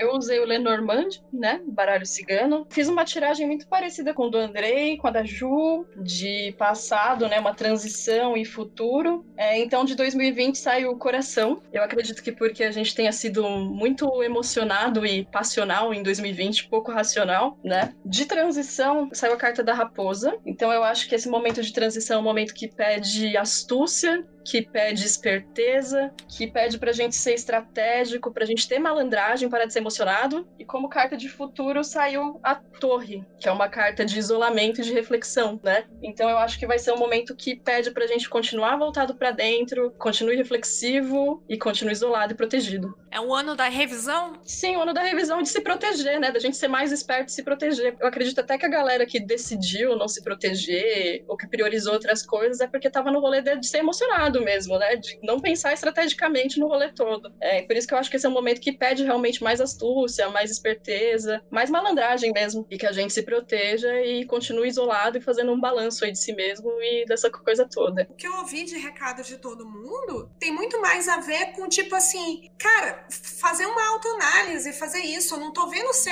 não tá falando de alguma coisa externa vindo atrapalhar a gente. Tá dizendo assim, cara, tá na hora de pensar com a, com a cabeça faça a sua autoanálise aí, né? De o que você precisa. É, só fazer uma observação, boboquinha. O Wilson Cardoso tá falando assim, galera, o ano começa depois no carnaval. Vamos lembrar que o carnaval do ano que vem foi movido para julho, tá? Eu não sei se vocês estão sabendo disso. então, se, se começar depois do carnaval, rapaz, vai demorar um pouco ainda.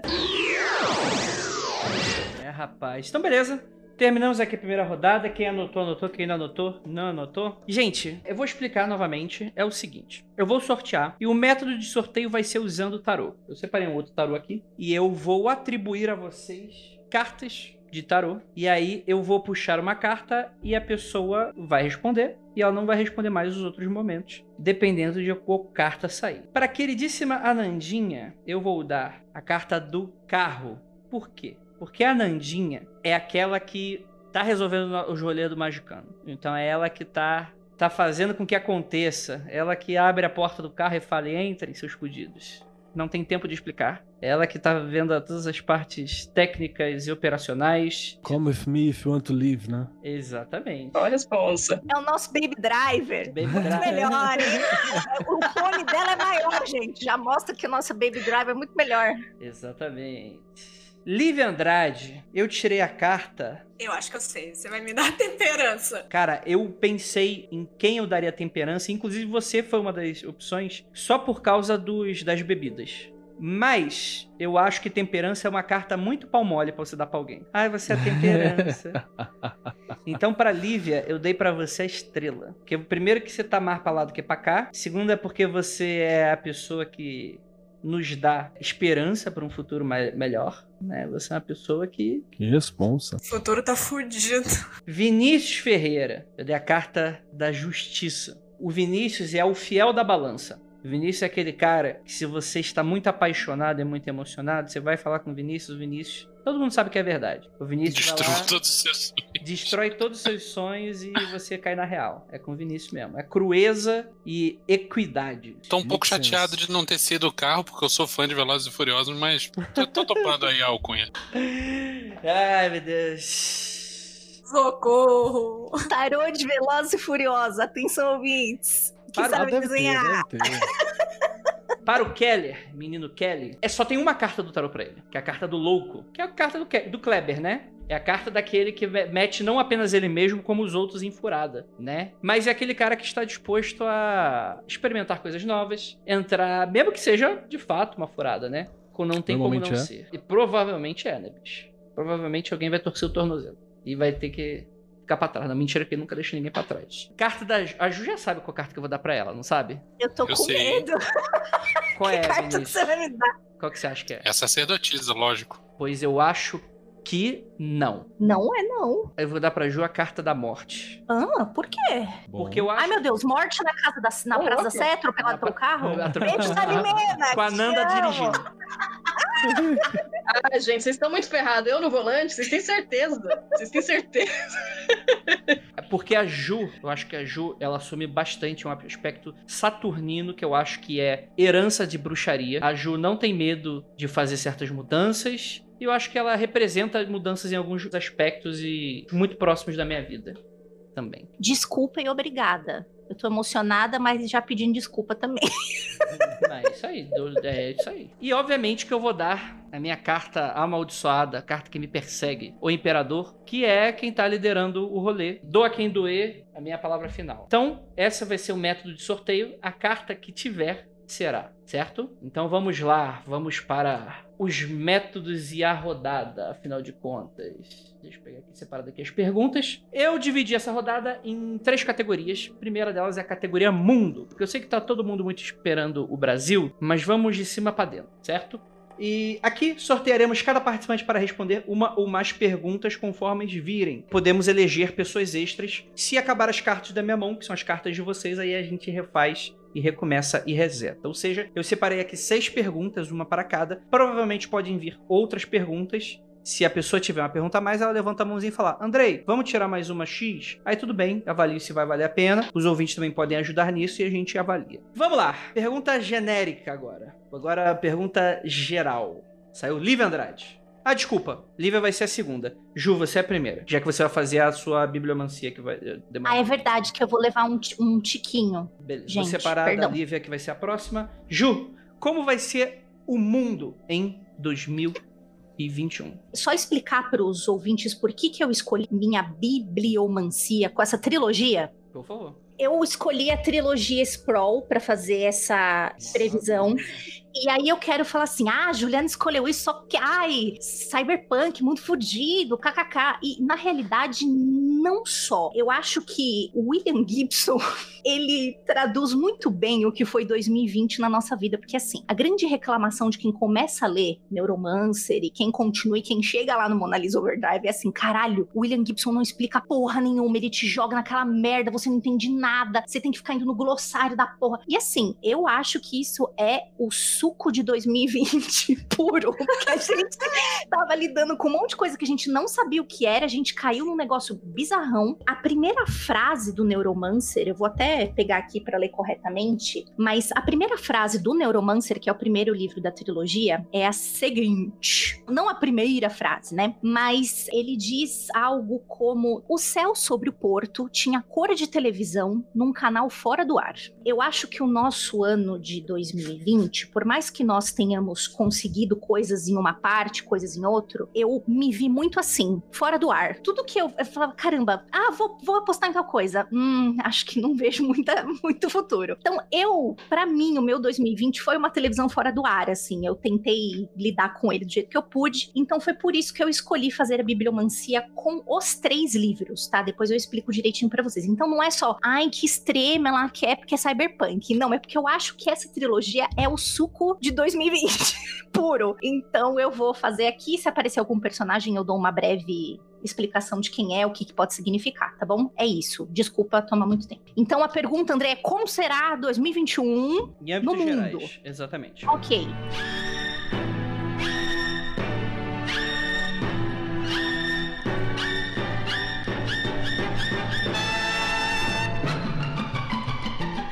Vamos, enquanto a Ju tá tirando, vamos para a segunda pergunta. Lívia Andrade, como será o ano para a América Latina tirando o Brasil? Tirando o Brasil?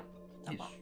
Cara, saiu. Seguinte, eu tirei três cartas de novo, 40 servidores, querendo contar uma história. E a terceira carta, ela pulou e veio. E eu vou ter que pedir ajuda para Meu Deus do céu, essas cartas estão vivas, né? Toda tiragem pula coisa. Não, cara, tá- é- essa daqui realmente muito pulou e ela pulou de cabeça pra baixo. Não sei porquê, ficou aí. Pulou, inclusive, no lugar certo. Saiu o pensador, o monge e o mensageiro foi o que pulou, querendo participar de cabeça pra baixo. Cara, o pensador fala muito de você resolver seus problemas usando o raciocínio lógico. E eu acho que, vindo principalmente da América Latina, e eu vou colocar até Brasil aí no meio, a gente é muito emocionado, né? Tem muita Uhum. coisa do, do, do sangue quente, de querer ir lá e fazer. Que nem que fizeram um comentário com o Vinícius assim: olha, bora acelerar esse passo aí, que a gente tem um governo aqui pra derrubar. Mas era o pessoal de, do Equador falando isso, né? Não, acho que era da, sei lá, da Guiana, sei lá, um país menorzinho lá pra cima. Era um país menor falando assim: olha, vamos Que derrub- que- eu não lembro. Guatemala? Foi a Guatemala que derrubou o, o governo aí no, no fim de semana passado, retrasado? Foi, foi mais ou menos isso. É. Acho que foi Guatemala. Então, assim, é, seria mais um momento de você usar a lógica agora. E, tipo assim, eu não vejo isso ser uma transição muito fácil de você fazer. Tá, tá falando. O, o monge fala de você manter as coisas simples, de manter as coisas mais descomplicadas. Então, porra, descomplicada pra América Latina, meu amigo? É complicado, né? É complicado ser descomplicado na América Latina. Mas talvez E o- prestar atenção no que é básico, né? No que é essencial e É, mas assim. não distrair com com supérfluo. Cara, a América Latina já vive na base do básico, né? Talvez seja mais isso, esse negócio de você não se distrair com o supérfluo. Faz muito mais sentido. E o último, o mensageiro, ele fala muito mais de se comunicar, de se entender melhor através de se comunicar. Então, eu, eu- a única coisa que eu fico assim é porque a carta pulou de cabeça para baixo. Então, nos servidores não tem essa de inverso, não. Não tem, é, pois é, não tem essa de inverso. Isso é um- uma coisa que eu pego da- das runas e tal. No tarô Mas- também não, fica a dica aí. Isso era a loucura do, do Etoile lá. Então eu vejo assim, é uma ideia de. É engraçado, as minhas tiragens estão muito mais a questão de conselho do que o que vai acontecer. É uma ideia de você pensar mais logicamente, não se deixar levar pelo que é supérfluo e manter essa comunicação entre, entre grupos, entre, entre si. Né? Procurar estar aberto de forma comunicativa para os outros. Isso me parece muito mais um conselho do que o que vai acontecer. Não consigo entender por que faz isso. Minhas tiradas normalmente saem assim. 2022 a gente entende pra você. Ou será que a gente vai ter finalmente um rediálogo dentro de alguns setores da América Latina, depois da guinada, cada um pro seu canto, extremamente nacionalista? É, foi, foi isso que eu interpretei. Quando falou sobre mensagem, né? Talvez uma. Que... Não de união, que não é exatamente sobre isso, né? Mas de reconectar, talvez, né? Talvez possa- Diálogo, né? Canal. Isso. Manter canal aberto. diplomático. Até porque o Brasil, como um líder latino-americano, não vai estar disponível. Então, o pessoal, não adianta, enfim, né? Vai ter que se virar de, de alguma forma, né? É, o pessoal tá tipo assim, sejam lógicos, mantenham foco, se comuniquem. Foca, foca, forço e, e fé. E foda-se, é o quarto F. Foco, força, fé e foda-se. Freud, foco e fale. E fálico, né? Fálico, já que tem o Freud, né? Como a economia mundial se dará completando o primeiro ano da Covid? Quem vai responder vai ser Vinícius Ferreira, deu a justiça. Nesse caso, eu farei uma magicomancia, abrirei um, um pacotinho fechado de, de cartinha de Magic, cortesia da nossa ouvinte, Verena. Porque se depender da Magic the Gathering Wizard, vai, não tem, né? Pois é, ano que vem não vai ter se a Wizard não patrocinar, fique claro. Os ouvintes ainda têm liberdade de, de dar pacotinhos pra gente, mas Por favor, não vai inclusive. ter leitura. Diz Aceitando. qual é o bloco, diz qual é o bloco. Eu vou falar, calma, vou explicar. Essa aqui é o Guerra da Centelha. Não sei muito sobre o- a historinha por trás disso daqui, só sei das mecânicas. Mas a ideia é a seguinte: nesse pacotinho haverá. Fazer barulho aqui perto. ASM, ASMR, é isso? Como é que é? É. A ideia é o seguinte: é, dentro desse pacotinho tem cartas aleatórias de diferentes raridades. Eu vou definir que as comuns são a situação atual, as incomuns são os fatores que são mutáveis. Então, os comuns são mais estáticos e os incomuns são mais mutáveis. E a rara ou mítica, o agente da mudança. E se houver, e nem sempre tem, uma carta foil, que é uma carta daquela com, com tratamento metalizado especial, isso aí é o, é o iê, é o glu-glu iê da, da parada. E é uma parada que a gente não tá enxergando, mas que pode trazer mudança. Então, vou abrir aqui todas as comuns. Eu não sei se vale a pena ficar falando, porque são 15 cartas diferentes. Bom, aqui dentro desse da leitura do- da situação atual, a gente tem equipe de assalto Goblin, a gente tem invasor da safra, mas a gente tem ao mesmo tempo uma barreira de runas, uma colheita de centelhas, um Crovode encoraçado, um Ceratoque trovejante, um bizarro guarda-magia, um arauto da horda medonha, um peão de Kronch e um berremote de Lazotep. O que, que isso quer dizer? Porra nenhuma. Isso quer dizer. Não, olha só, a minha leitura disso daqui é que, primeiro, chama a atenção pra mim o fato de que só tem uma carta branca. Pra quem não sabe, as cartas de Magic são separadas em cores, né? E que num pacotinho são, a grosso modo, igualmente distribuídas. Nesse daqui eu tô com três pretas e uma branca. É um negócio meio esquisito, meio fora do padrão. Não vejo nada aqui muito positivo, nem nada muito negativo. Tenho aqui. Me chamou a atenção particularmente a equipe de assalto e o invasor da safra, que são coisas que estão, tipo, saindo do controle, né? E que são agentes externos causando. E chama atenção pra mim também que tem uma colheita das centelhas, que é a única coisa de colheita que parece soar positivo dentro da cor preta, que é uma cor ligada com morte e, e sacrifícios e tudo mais.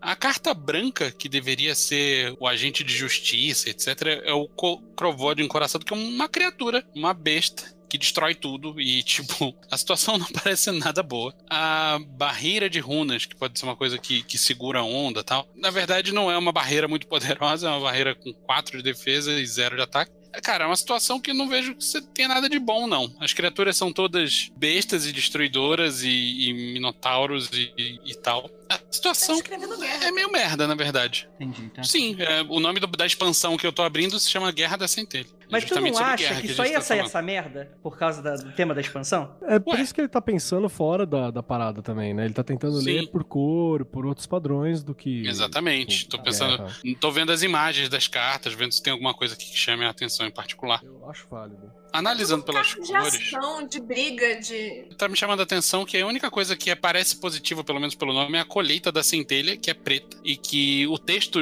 flavor dela aqui é com a colheita da centelha de Domri, a ansionomancia começou a alimentar a ascensão de Nicole Bolas rumo à divindade. Nicole Bolas é o grande vilão da parada e ele foi considerado um. Foi se auto-definido como um deus e imperador e faraó de toda a existência. Então talvez essa colheita não seja necessariamente uma coisa boa. A colheita não é uma coisa boa. Ele Não?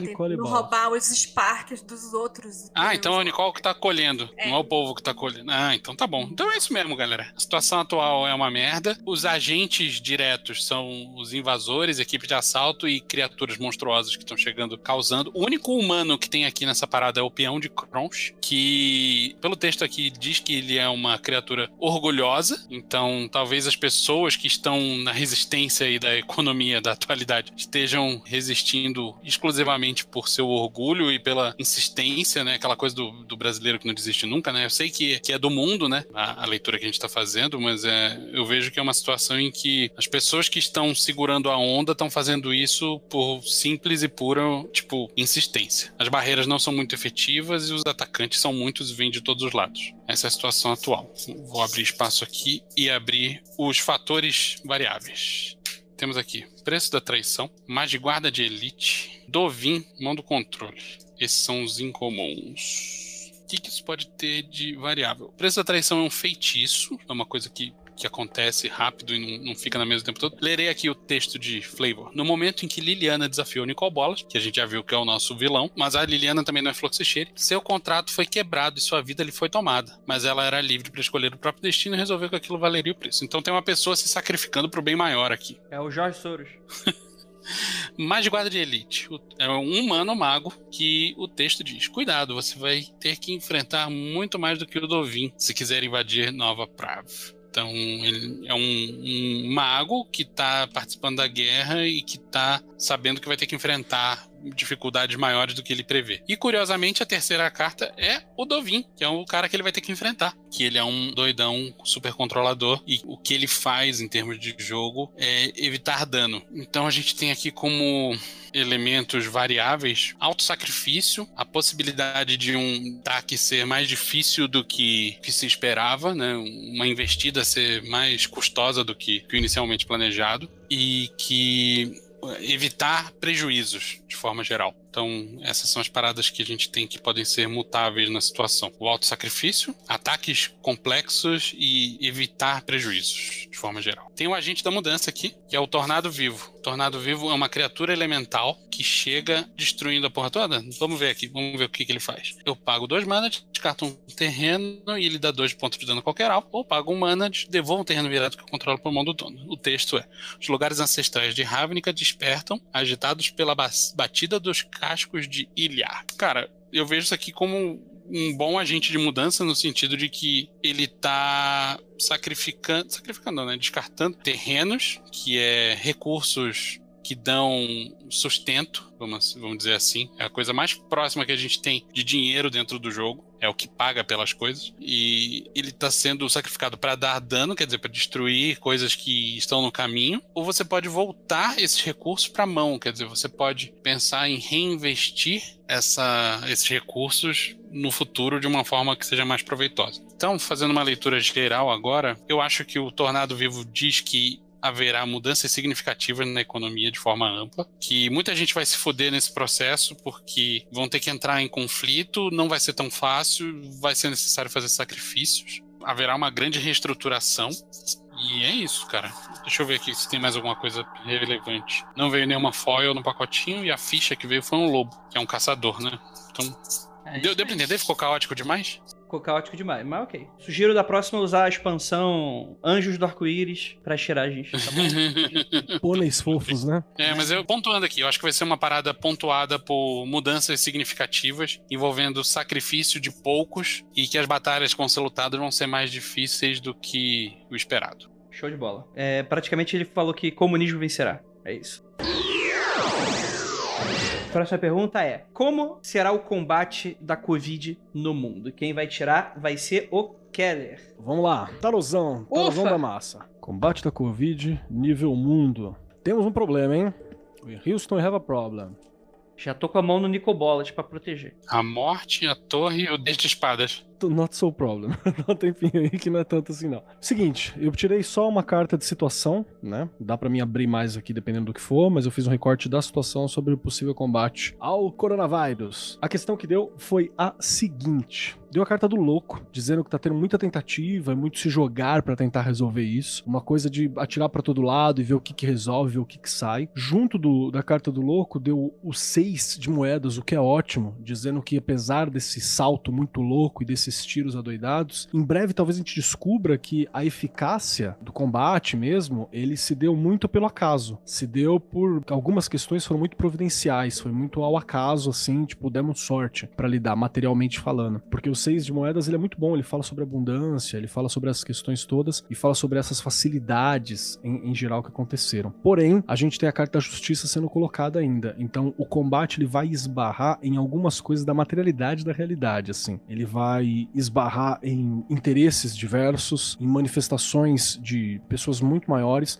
o que vai impedir e restringir uma vitória mais plena a respeito do, do combate. Então, é muito provável que haja bons resultados, mas que eles sejam resultados isolados e em determinados pontos. Não sejam resultados positivos massivos, assim, porque eles estão barrando, a questão da justiça ela tá barrando, ela tá cortando para alguns locais, ela tá fazendo isso, e ela tá vindo como uma força externa, não, não necessariamente justiça no plano geral. Porque aqui a gente entende justiça como ajustamento. Né? Nesse ponto o Crowley estava certo. Você tem alguma questão dentro dessa que você acha que saia, que é importante? Tipo, vai ter vacina, alguma outra coisa que. É, eu acho que vai ter vacina. A vacina vai ser aplicável para nós mortais? No contexto. Vai, vai. Vai ser aplicável, mas não tanto.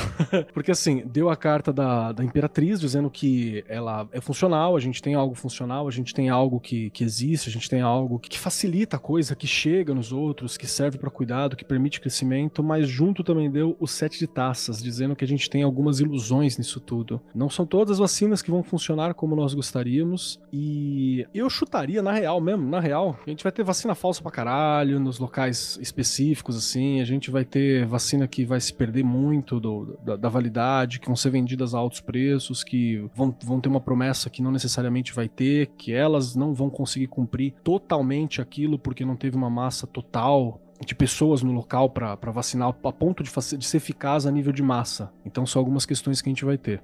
Ela fala que é provável, mas ela esbarra na ilusão daquilo, que aquilo é uma tentação, é uma coisa, é uma coisa de ilusão em sua aplicabilidade assim. E é muito provável que a gente vai ter uma desilusão com a vacina também, em algum momento por causa disso, porque a gente vai perceber que, na verdade, que bom que ela tem, mas ela não é o milagre que a gente gostaria. Não que ela não vá funcionar, ela vai funcionar. É, uma galera tá esquecendo também que provavelmente a prioridade vai ser idosos e crianças, né? A gente, todo mundo aqui tá na linha de que vai ser o último a tomar de qualquer forma. E então no Brasil a gente vai ser o último mesmo, inclusive. Vamos pro próximo. Como vai ser a espiritualidade no mundo? E quem vai tirar vai ser eu. Vamos todos morrer, todos encontrar o outro lado, todos vamos ser espirituais porque estaremos mortos. Todos estarão em contato com Deus pessoalmente. Vamos lá, vou tirar a jogada simples. No caso, vai ser uma tese, antítese, e superítese, que eu esqueci outro nome. Vai, vai ser uma do meio que vai ser a situação, como vai ser a espiritualidade de 2021. Algo que é para se evitar fazer. É... Lembrando que é mundial, tá bom, gente? O, o, que. Na verdade, como vai, ser, como vai ser mundial, não vou nem fazer isso então. Eu vou fazer uma tiragem de narrativa. Então vou tirar três cartas e essas cartas vão contar uma história para mim. Como é que vai ser esse rolê aí pra gente? Primeira carta, a lua. Segunda carta, saiu julgamento. Terceira carta, saiu o louco.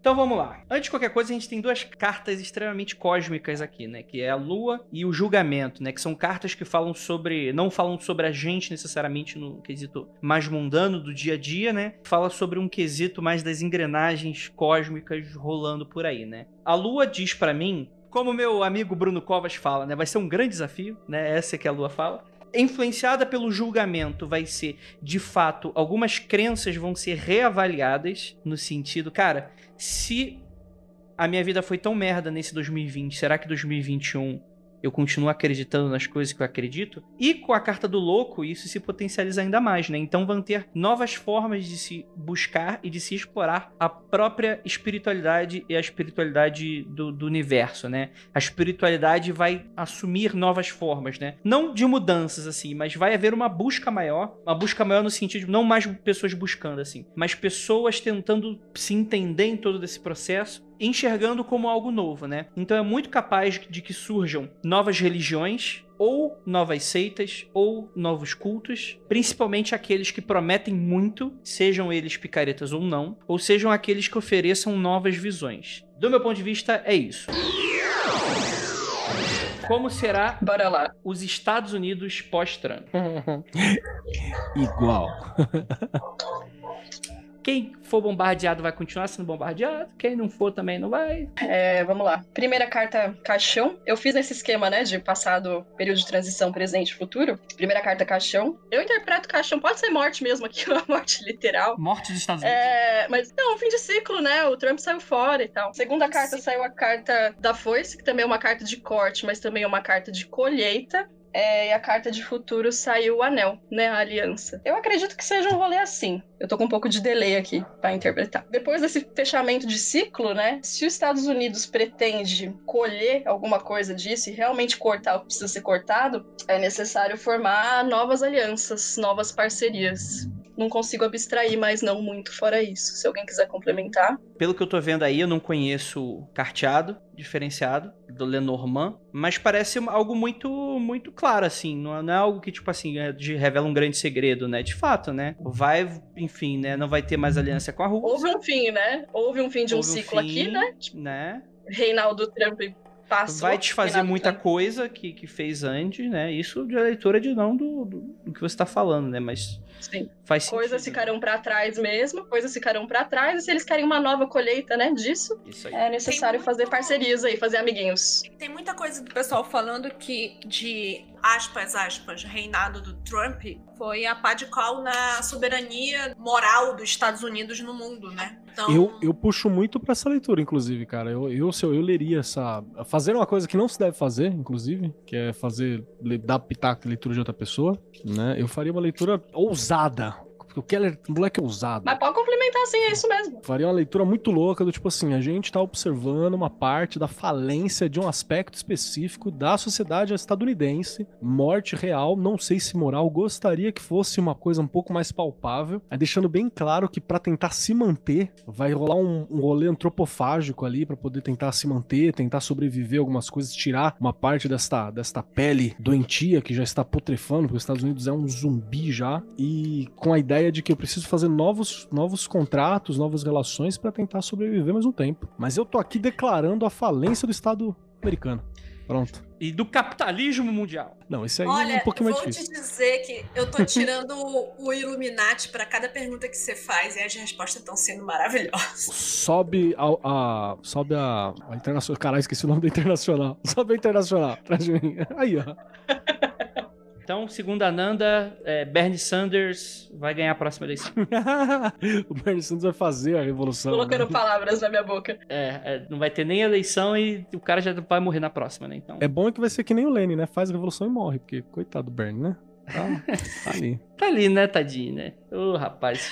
Aliás, esse negócio de zumbi, não tem um filme aí doido que é tipo os presidentes zumbis? Não tem uma, uma loucura assim? Os presidentes dos Estados Unidos zumbis? Nossa, A que guerra. maravilha. É, tem algum filme louco assim, gente? Ou sei lá. Tem o eu Abraham talvez- Lincoln, caçador de vampiros. Isso é bom, hein? Isso é. Ah, é, tá- será que é esse? Esse, Ai, não é? desculpa, misturei os lore. Porra, você falou de zumbi de novo, Ju. Lembrei uma parada aqui. Eu quero lembrar vocês que quando começou a literatura gótica, dentro do Império, do grande Império Britânico, aquele sobre o qual o sol nunca se punha, foi uma descrição dentro da arte do inconsciente britânico de que o fim do Império estava próximo. A literatura gótica, os zumbis, as mortes, as descrições. E nós estamos vendo isso historicamente dentro do Império estadunidense. Fica claro aqui, muito claro isso. Um muito obrigado, Ju. isso. Aí, gente. O problema é que é a China, né? Depois. É, vamos, vamos.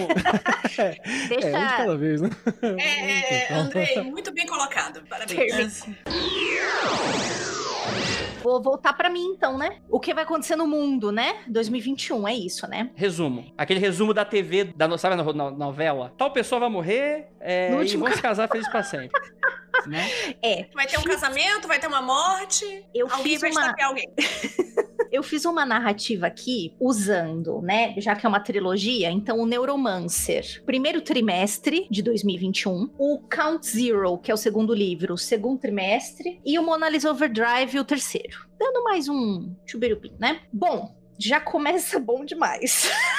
Vamos lá. Eu vou ler pra vocês só a frase e explico em breve, tá? Pra não ficar muito chato. Primeiro trimestre. Armitage anunciou uma estada de 80 horas em Zion. Molly e Case iriam praticar em gravidade zero, ele disse, e se aclimatar a trabalhar nessas condições. É, a Molly e o Case são, tipo, os principais Saudade. aqui, tá? Do Neuromancer. Obviamente, a Molly é muito mais interessante que o Case, mas enfim. Aclimatação, a nova.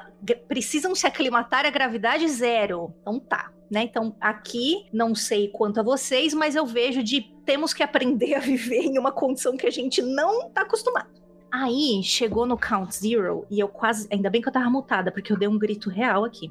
A frase que eu identifiquei aqui é o seguinte: o único casual bom é o casual morto. E mesmo assim, só depois de um número X de horas de tortura. Pra quem não leu trilogia, no Count Zero, o universo é expandido e você começa a entrar em contato com algumas gangues urbanas. Nós temos os Gothics e os Casuals. A descrição dos Casuals é claramente comparável aos Skinheads. Então eu vou ler de novo a frase que saiu. O único casual bom é um casual morto. E mesmo assim, só depois de um número X de horas de tortura. Os casuals são caras assim, altos, loiros, que usam scarpa... Não, scarpa é de mulher. Usa, sei lá, o equivalente ao sapatênis, manja. Mas, mas eles são comparáveis, às, a ideologia é comparável à ideologia skinhead, tá? É. Aí a gente parte. Pois é, Rodrigo, 2021 é o ano de bater em nazista. Sentamos aqui Todo Ai. ano é ano de bater em nazista, gente. Desde 43, pelo menos. Exatamente. Acho que desde 39.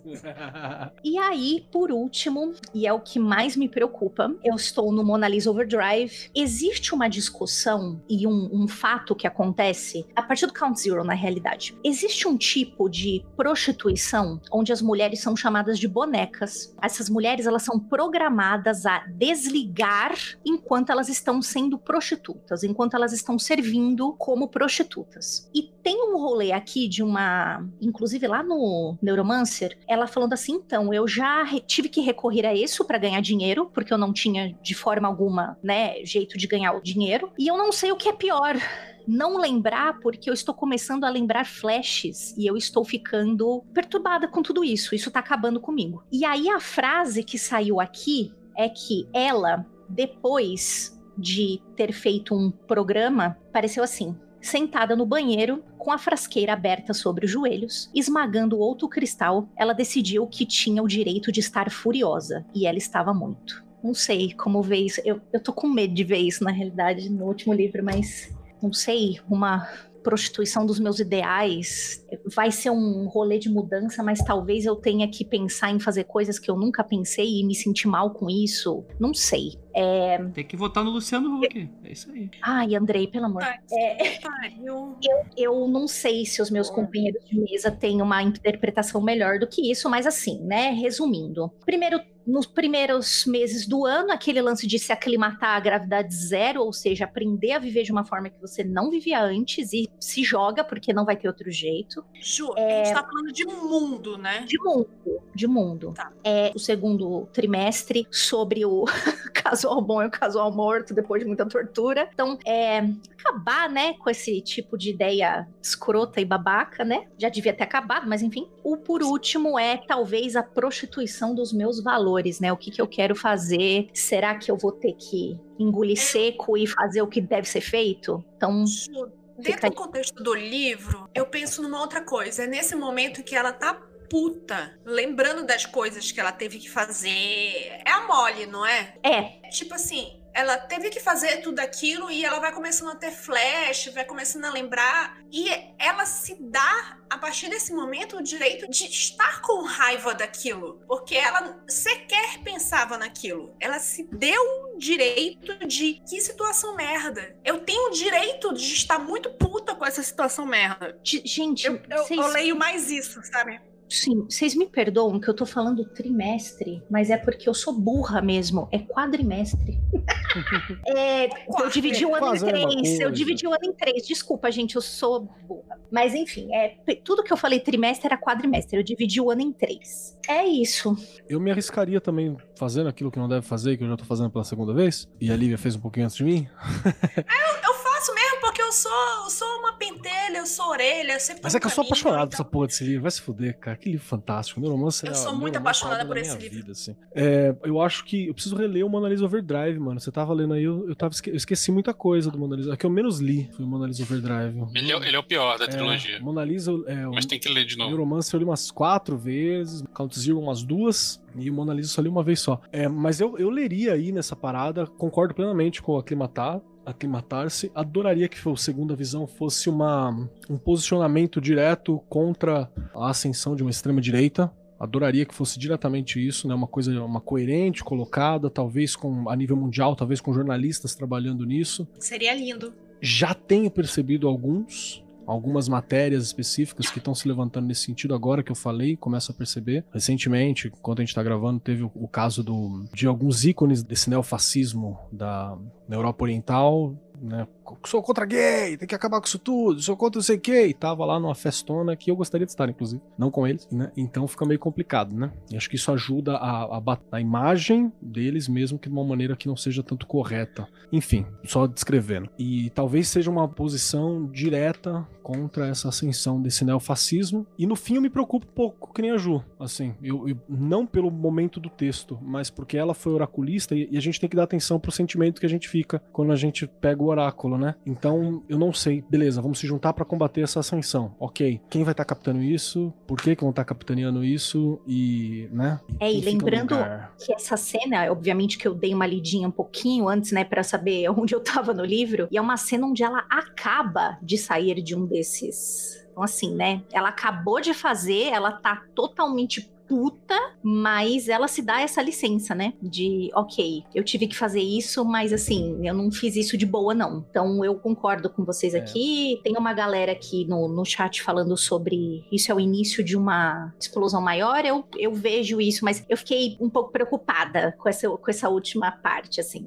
Real, assim. Talvez a gente tenha que fazer coisas que a gente não quer. Eu só ia falar que nessa parte final da leitura da Ju me preocupa essa questão de você não ter autonomia, né, sobre o seu corpo, não ter autonomia sobre as suas decisões e tal. Ananda, é um pouquinho pior do que você tá pensando. Ela É uma frente decidiu ampla, dar autonomia para outra pessoa. Essa é esse. Não, exatamente. Eu, eu acho isso preocupante. Por isso que eu entendo a preocupação da Ju, que é realmente você não só não ter o controle sobre você, como quem tem uma outra pessoa, né? E aí eu não sei se eu vejo como positivo o fato dela se revoltar. Eu não sei se isso quer dizer que é uma revolta diante disso, que vão ser tomadas atitudes diante disso, né? Não necessariamente quando você se revolta contra uma parada muito cruel que tá acontecendo, vai acontecer uma mudança, né? Vai ter uma mudança de paradigma. Essa última parte da, da leitura da Ju eu vejo da seguinte forma: a gente, mundialmente, né, sempre fez coisas que a gente não concorda, mas talvez esse seja um ponto em que a gente começa a perceber que a gente sempre fez essas coisas e a gente começa a se revoltar com isso. Só isso. Não é que a gente vai fazer uma coisa que a gente nunca tinha feito. Talvez a gente só se ligue.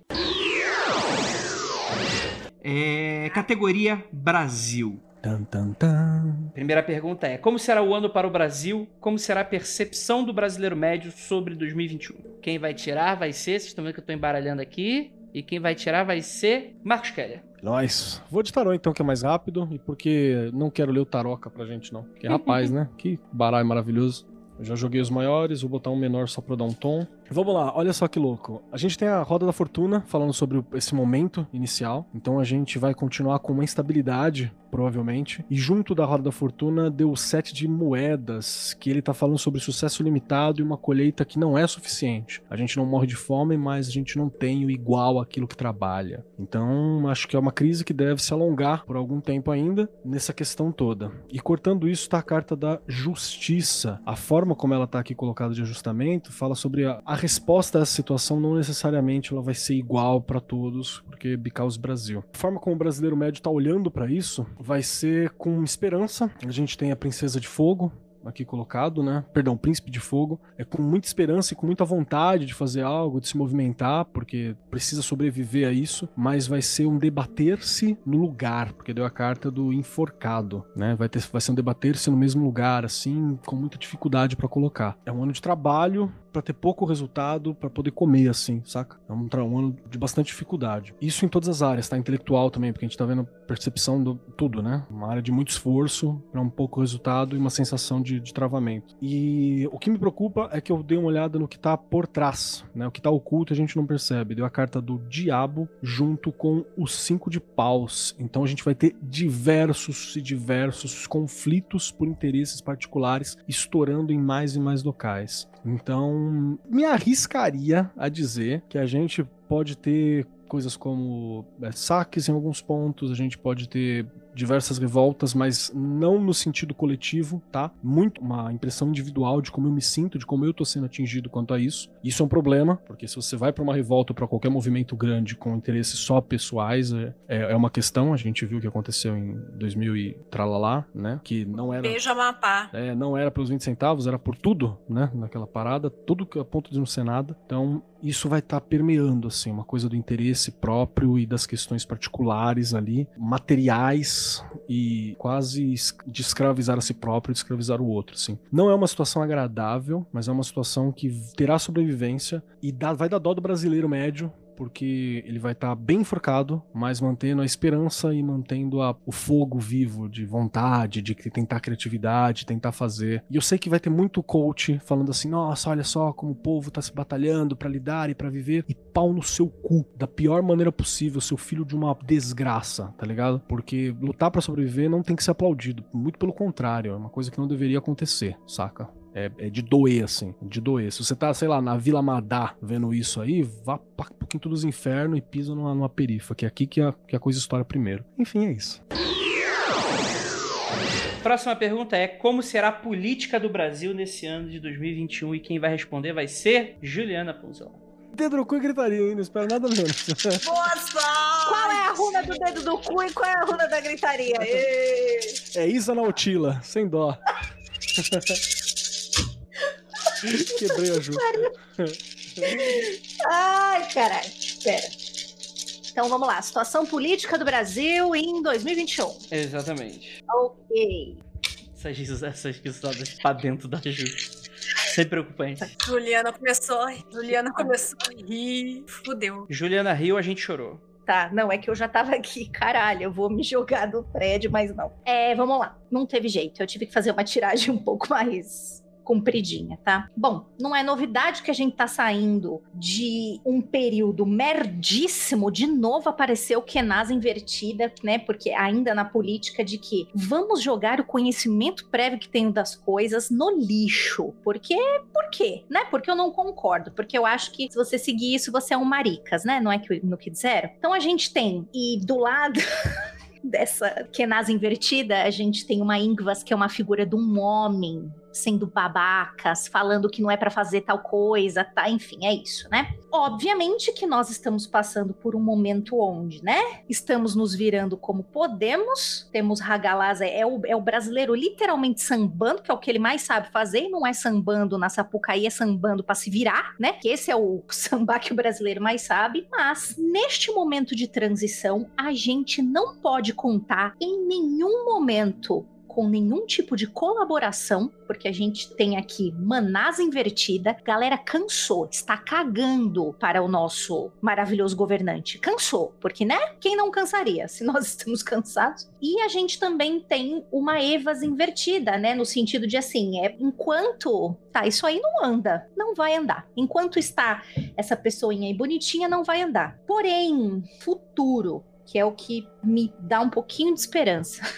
A gente vai passar por uma revisão das nossas estruturas. Tá? Quando eu tô tirando isso, que tá vindo na minha cabeça de novo, e aí, né, isso aqui é pura Juliana falando, é reestruturação de poderes. Quem é que pode o quê? Quem é que faz o quê? Quem é que manda onde? Mas as boas notícias é que nós temos Tivas, então, através disso, a gente, de- depois de suar muito, né? A gente tem bons resultados quanto a isso. E logo depois vem Urus. Urus, para mim, é mais do que uma melhora, mas para mim, eu vejo claramente aqui nessa Urus é a força da revolta popular, bicho. É a manada que estoura. É a manada que estoura, é o boi que tá. O boi não, né? Não o fala Auroch de gado, não está toma cuidado. então, é o Auroch, pois é, é o Auroch que está bufando, porque é só através disso que há uma mudança. Assim, Essa é a do dedo no cu, ou essa Por da quê? gritaria? eu acho que é dos dois. Porque é o seguinte, né? É tanto num, num passado pouquinho passado,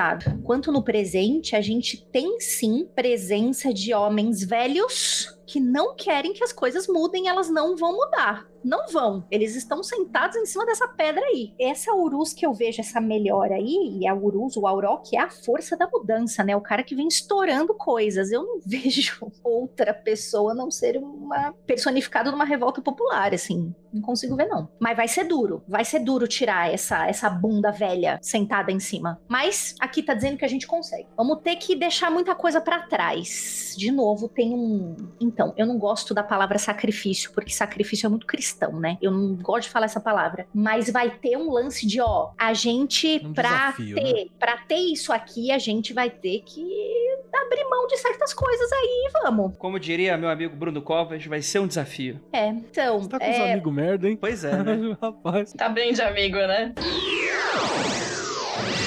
Próxima pergunta é: o governo Biruliro cai em 2021? E quem vai responder vai ser Liv Andrade. Parem a contagem, essa votação foi errada. Votaram Tira o errado bagulho aí. aí, fica quieta. Conecta aí com os baratos do outro lado. Fio dedo na tomada. Eu vou, eu vou tirar. Fio dedo na tomada, não, obrigada. E o, quem, quem tá escutando o podcast se foda, né, Lívia? Calma.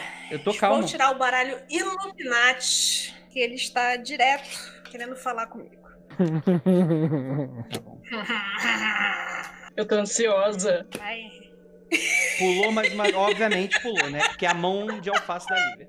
É a Lívia alcoolizada, gente. É por isso que as cartas estão pulando. Já passou, já. A Lívia tem um superpoder. Primeira carta é interferência. Eita! A segunda carta é suborno. Eita! E a terceira carta, meu amigo, FBI. Ou seja, estão tentando interferir de várias formas para a coisa não ficar como está. Certo. Agora, se consegue, Bateu comigo aqui, hein, Lívia? Parabéns. o, o Illuminati fala melhor comigo do que os 40 servidores. É porque eu tô devendo pra ele. É. Cara, me parece ser uma campanha ativa de frente ampla pra coisa não ficar como está. Agora, se vai chegar no fim ou não tá claro. Se consumido será, aí já é outra história. É. Aí, aí. Tira uma carta aí pra. Resultado. Se essas interferências se continuarem, o que acontece? Saiu a ordem da maçonaria. Ou seja, vai ter É o que- Sabe quê? quem é maçom? General Mourão. É o quê? Mostra a carta. Mo- Amostra, amostra a carta. Agora. A situação é a seguinte: você tem que ler Manda, manda as nude. cartas, elas são referências às coisas reais. Desculpa. Está escrito a ordem fraternal. Não. É, né? É, é- é- por um lado é bom, por outro lado é ruim. Por um lado é ruim, por outro lado é pior. Isso é muito Chuta. ruim, caralho. É muito ruim. Ruim, é ruim pra cacete. Posso fazer uma, um chute do que aqui que é? Leitura zero de alguém que não entende política. Biden ganhou. Vai haver um governo que vai estar pressionando o governo brasileiro. E por trás dos panos, acho que o FBI tá aí muito nesse sentido aí, a gente vai estar minando como os Estados Unidos gostam de meter o bedelho na democracia dos outros. Nesse caso, eu não, eu não interferiria, inclusive, porque o Brasil é um núcleo extremamente importante da América Latina que tá deixando de, de- deixou de se alinhar com a realidade, né? E aí, para isso virar uma, uma China wannabe, que apesar de ser um governo atualmente de direita, tipo, é um governo extremamente ditatorial, né? E, e antidemocrático, eu acho que rola uma pressão interna, externa e oculta e clara nesse sentido. Eu acho que vai, vai mais nesse sentido. E também É, tem eu outra coisa, que- né? Isso aqui são velhos brancos Sim, a cabala Sim, mundial. sim. no poder. Eu acho que não cai, não, cara. Na boa. Aqui, acho que o poder estabelecido, aquilo que representa, tá fortalecido. Então, eu tirei runa aqui. Não cai, não. Oba! Enfraquece, Então. mas não É. cai, não. Pra Então, mim aqui, com o Tarroca, deu a mesma coisa. Deu Diviner, falando que tem gente fazendo discussões e interesses próprios ali, tentando entender o que tá acontecendo. Deu o Dark Lord no centro, então foda-se. É, o poder estabelecido se mantém. É, e deu Hooded One, alguma coisa oculta agindo por trás, ou provavelmente fazer uma manutenção pra isso. E pra ter certeza, deu a Inocente, que se tiver alguma coisa, pode ter uma outra representação da mesma coisa. Então, Ah, e esse agir por trás não é gostoso. Tem uma cara de, de frente ampla, mas. A última carta foi Velho Branco do Poder, cara. Mas é isso aí, é o, é o que o nome de frente ampla é isso aí. Mas não tem outra possibilidade. É isso Isso aqui é Brasil. Revolução não vai ser televisionada porque não vai ser revolução.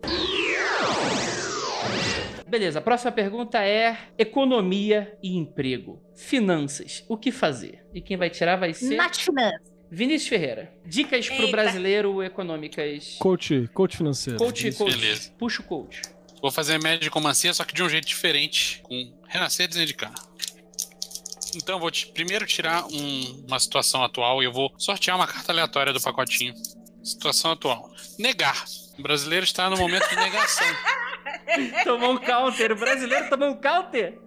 O brasileiro tomou um counter. É, não, o brasileiro tá no- numa situação de negação. A, a situação tá uma merda e ele se nega a, a enxergar o, o nível da merda. Tipo, Não compre dólar Quanto- agora. o quanto ele tá no fundo do poço. Então, pro, pro Caio San, que perguntou pra gente se deveria, depois do episódio, ia decidir se ia comprar tudo em Bitcoin ou não, a resposta é não. Mas vamos lá. Uma coisa que o brasileiro deve fazer em relação à economia e finanças. Cara, temos aqui um balote do Docel. Ele é uma criatura que não faz porra nenhuma além de ficar grande quando você tem mais terrenos. Então a dica é não invista em imóveis.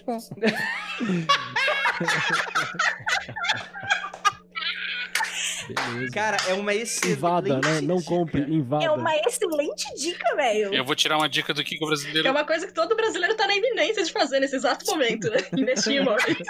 Não, bicho, é uma bolha bizarra, galera. tá Mas pior que a. Nanda, imóvel vendeu 27% a mais esse ano do que comparado em 2019. As pessoas realmente estão fazendo mesma isso. Teve pessoa, menos né? lançamento, mas as pessoas estão comprando imóvel. Então, é é uma mas- loucura. Mas é a música da grande melô das meninas, né? O de cima sobe e o de baixo desce, velho. Nessas horas de, tra- de merda, Ah, sim, o de cima tá subindo. Então tá comprando imóvel mesmo. É isso aí. Caralho. Ó, vamos tô- ver o que, que o brasileiro deve fazer. Rapaz, sai uma voz atormentadora. As Reclamar? terras tribais carganianas raramente têm problemas com as incursões dos goblins. Coincidentemente, também não tem problemas para alimentar os dragões. É, é uma carta que fala que os dragões estão aí comendo os goblins. Então é exatamente isso, cara. Tenha consciência de que a mão invisível do mercado, que não é tão invisível assim, tá aí pra massacrar quem é pequeno e, e, tipo, se você é pequeno, conforme-se que você é bucha. E assim, Uma- cara, uma não fica viajando que o, o que é Goblin vai continuar sendo Goblin, o que é dragão vai continuar sendo dragão.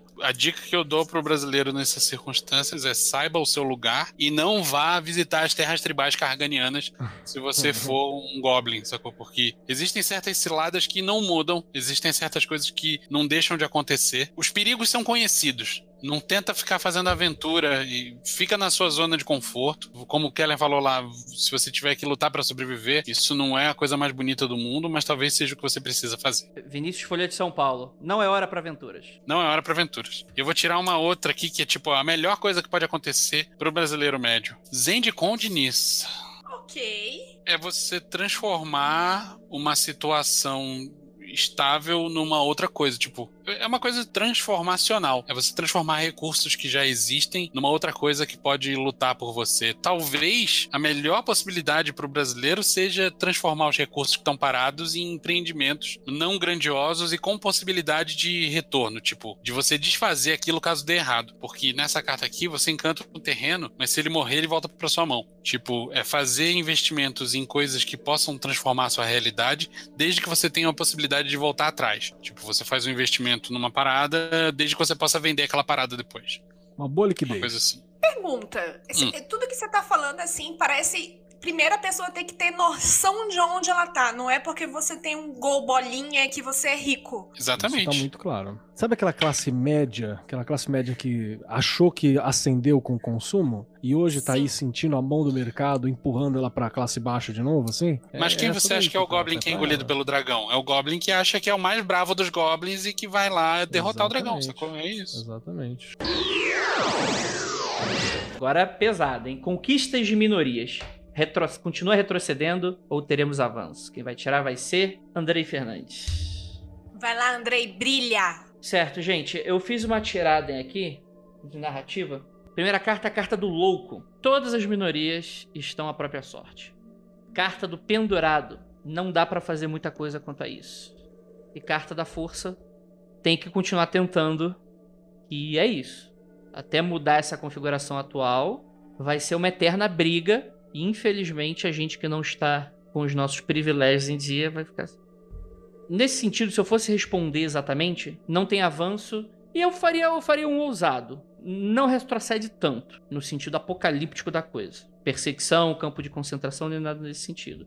Mas certamente não é avanço. Enquanto tivermos o poder vigente, vai continuar muito complicado para todo mundo. E vamos ter que continuar brigando pelo nosso espaço. E isso é, cansa, é chato, é dá raiva, mas infelizmente vai ser. Deixa eu tirar uma dica então, aproveitando que eu tô aqui. O que, que alguém configurado como minoria deve fazer? Sua carta dos enamorados.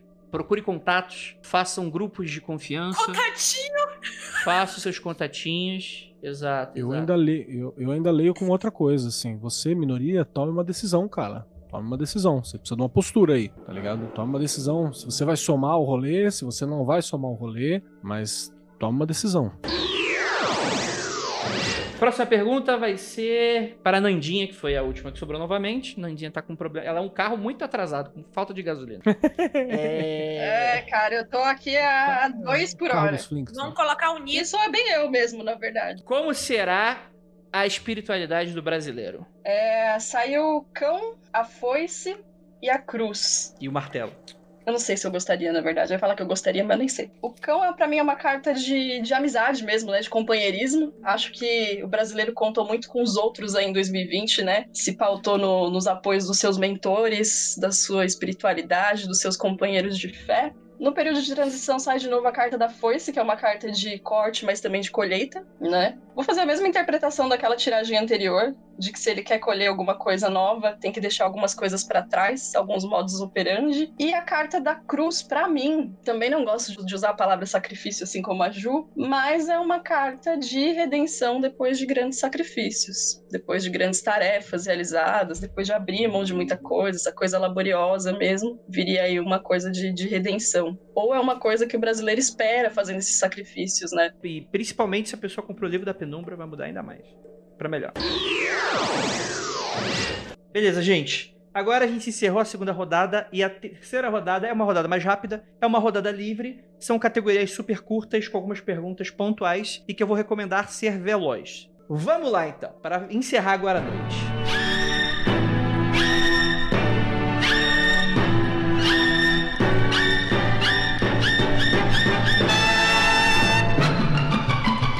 Categoria Podcast Brasileiro. Como será 2021 para o podcast brasileiro? E quem vai tirar vai ser, para ver que eu tô aqui embaralhando, vai ser Keller de novo, começando.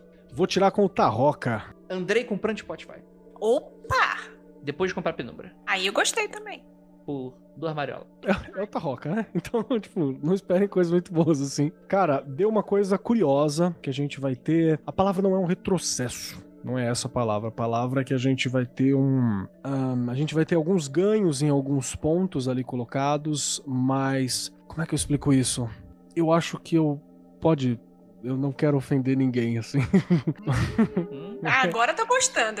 É, tá, foda-se. Vai ser embaçado dentro das questões dos podcasts brasileiros, em muitos pontos, porque está se criando um abismo muito grande entre algumas questões de produtores. Deu a carta do Don John, que ele tá falando sobre uma masmorra de, de, de prisão e de limitação para determinado trabalho. Deu a carta do coletor de taxas, né, o coletor de tributos, que ele fala sobre determinados grupos ganhando bastante em cima disso, enquanto outros não conseguem ganhar o suficiente, né, e também se prendem a determinadas necessidades com relação à própria existência ali, que acabam dificultando algumas coisas. E por último, deu o fantasma, que fala muito sobre uma limitação da criatividade e uma existência mimetizando a si próprio. É quase como se você estivesse ali fazendo mais do mesmo e tivesse a morte de um ponto criativo muito grande. Então, não prevejo muita inovação lembrando que o Tarrock é desgraçado. Prevejo uma- um distanciamento maior entre os grandes produtores e os pequenos produtores. E eu prevejo gente ganhando muita grana em cima disso, enquanto outros são completamente esquecidos. Espero que eu esteja no primeiro grupo. Estendendo ainda, ainda na categoria do podcast brasileiro, a pergunta é: o que será tendência para 2021 no podcast brasileiro? Qual é a tendência? O que que a pessoa precisa apostar? E quem vai me responder vai ser Vinícius Ferreira. Você tá tentando usar a gente pra prospectar coisas novas para o mundo freak, é Não, isso? bicho, 2020 Entendi já, isso. já provou que eu posso fazer isso por mim mesmo, liga. Não preciso de vocês. Pra tirar um tarozinho. Eu vou tirar uma carta aleatória aqui, Andrei, entre aquelas Hoje tô bandido. já usadas durante Vá. o. Tendência vai ser preço da traição. Ih, Falar de treta, né? Fazer Vai o... ser falar de treta, exatamente. A tendência vai ser. O podcaster vai ficar igual o youtuber fazendo vídeo resposta. Isso que vai ser tendência. Ah, vá pra puta que pariu. Mas vou tá ganhando dinheiro? Essa é. Aí eu, deixa eu fazer outra pergunta aqui, então. É, Ganha dinheiro? Não, não vai. Beleza. É tendência. Se a tendência dos podcasts. Caiu Eu- a eu barreira de chutaria- runas puta. sobre vai tomar dinheiro. É uma parede no meio da sua intenção de ganhar dinheiro. O Ponte, ele acabou de falar exatamente o que eu ia falar. Eu, eu chuto que a gente vai ter um- uma massificação de coisas no formato da, daquele podcast onde chama qualquer um pra conversar coisas e vai sair treta e a polêmica. E a Ah. livre. Aí, aí foi exatamente o que o Ponte falou, que é viver em cima de. Né? Exato. mais do mesmo. Isso aí. Mundo. Exaurir um f- formato, né? Exato, exato. Próxima pergunta vai ser a última da noite. Andrei Fernandes vai finalmente sair do muro em 2021? E quem vai responder essa pergunta vai ser a Nandinha. Se você vai sair do muro, é pra eu perguntar isso mesmo? É, ué. Joga moeda. Saiu a carta da âncora. Então, acho que não. É, Esse cuzão. Ou sai do muro e vai pra direção errada, né? É, Se assume mas cético âncora satânico. é, pode ser encarada como uma carta de. ou de um posicionamento muito firme em cima do muro, né? um posicionamento surpreendente de em cima do muro, ou de estagnação mesmo. Ou de firmeza nas suas convicções, né? I de am firmeza nas suas wall. convicções aí. É, isso aí. Isso aí, gente. Não tô tentando enganar ninguém. Não tô prometendo nada também. É isso, gente. Gostaria muito de encerrar essa leitura de 2021. Eu gostei. Eu acho que não é muito nada muito ousado. Faz sentido. Nada muito pior que 2020, né? Porque a expectativa tá lá embaixo. Então, quando a Porra. expectativa tá lá embaixo, é porque que, né? Não tem mais pra que cavar, né? Já tá no fundo do poço, né? E a pá tá quebrada. Então, mesmo quem se esforça, só tem um caminho de volta. É isso, gostaria muito de agradecer a todos vocês que ficaram até aqui. E aquilo, ósculo no bode e praise the sun e feliz 2021 para todos vocês.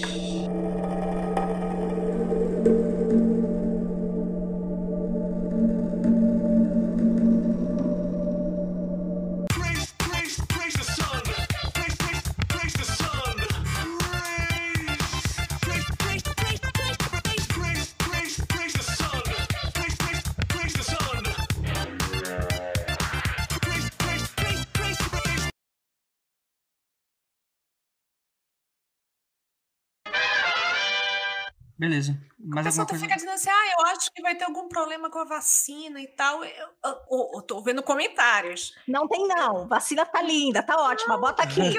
Deixa ela vir. Deixa ela Não torce contra, não torce contra, senão dá merda. Vacina? não vejo muito. Bota. Não, é, por favor, ninguém conseguiu ver, travou. Você pode fazer de novo, por gentileza? Não, Faz aí de novo. Atenção, Ah. tá tudo fora de contexto. O dedo do print. Tá. Ai, gente. Eu tô lendo o Sussman ali, ó. Ainda bem que não é Senhor dos Anéis, senão seria Bilbomancia. Você tá demitido. É. Ai, ai, que maldito. Aqui nós lemos com método europeu, uma com maior e uma menor por, por posição. Gostaria de meter um italiano um dia se tivesse tempo. Repete É. a frase? Gostaria de. ok. Italianos, mandem mensagem. É, vamos lá. É, é italiano, tá, gente? Não é paulista da Moca, não, tá? Só pra avisar pra vocês. Não, eu ia mandar um beijo no context mágico.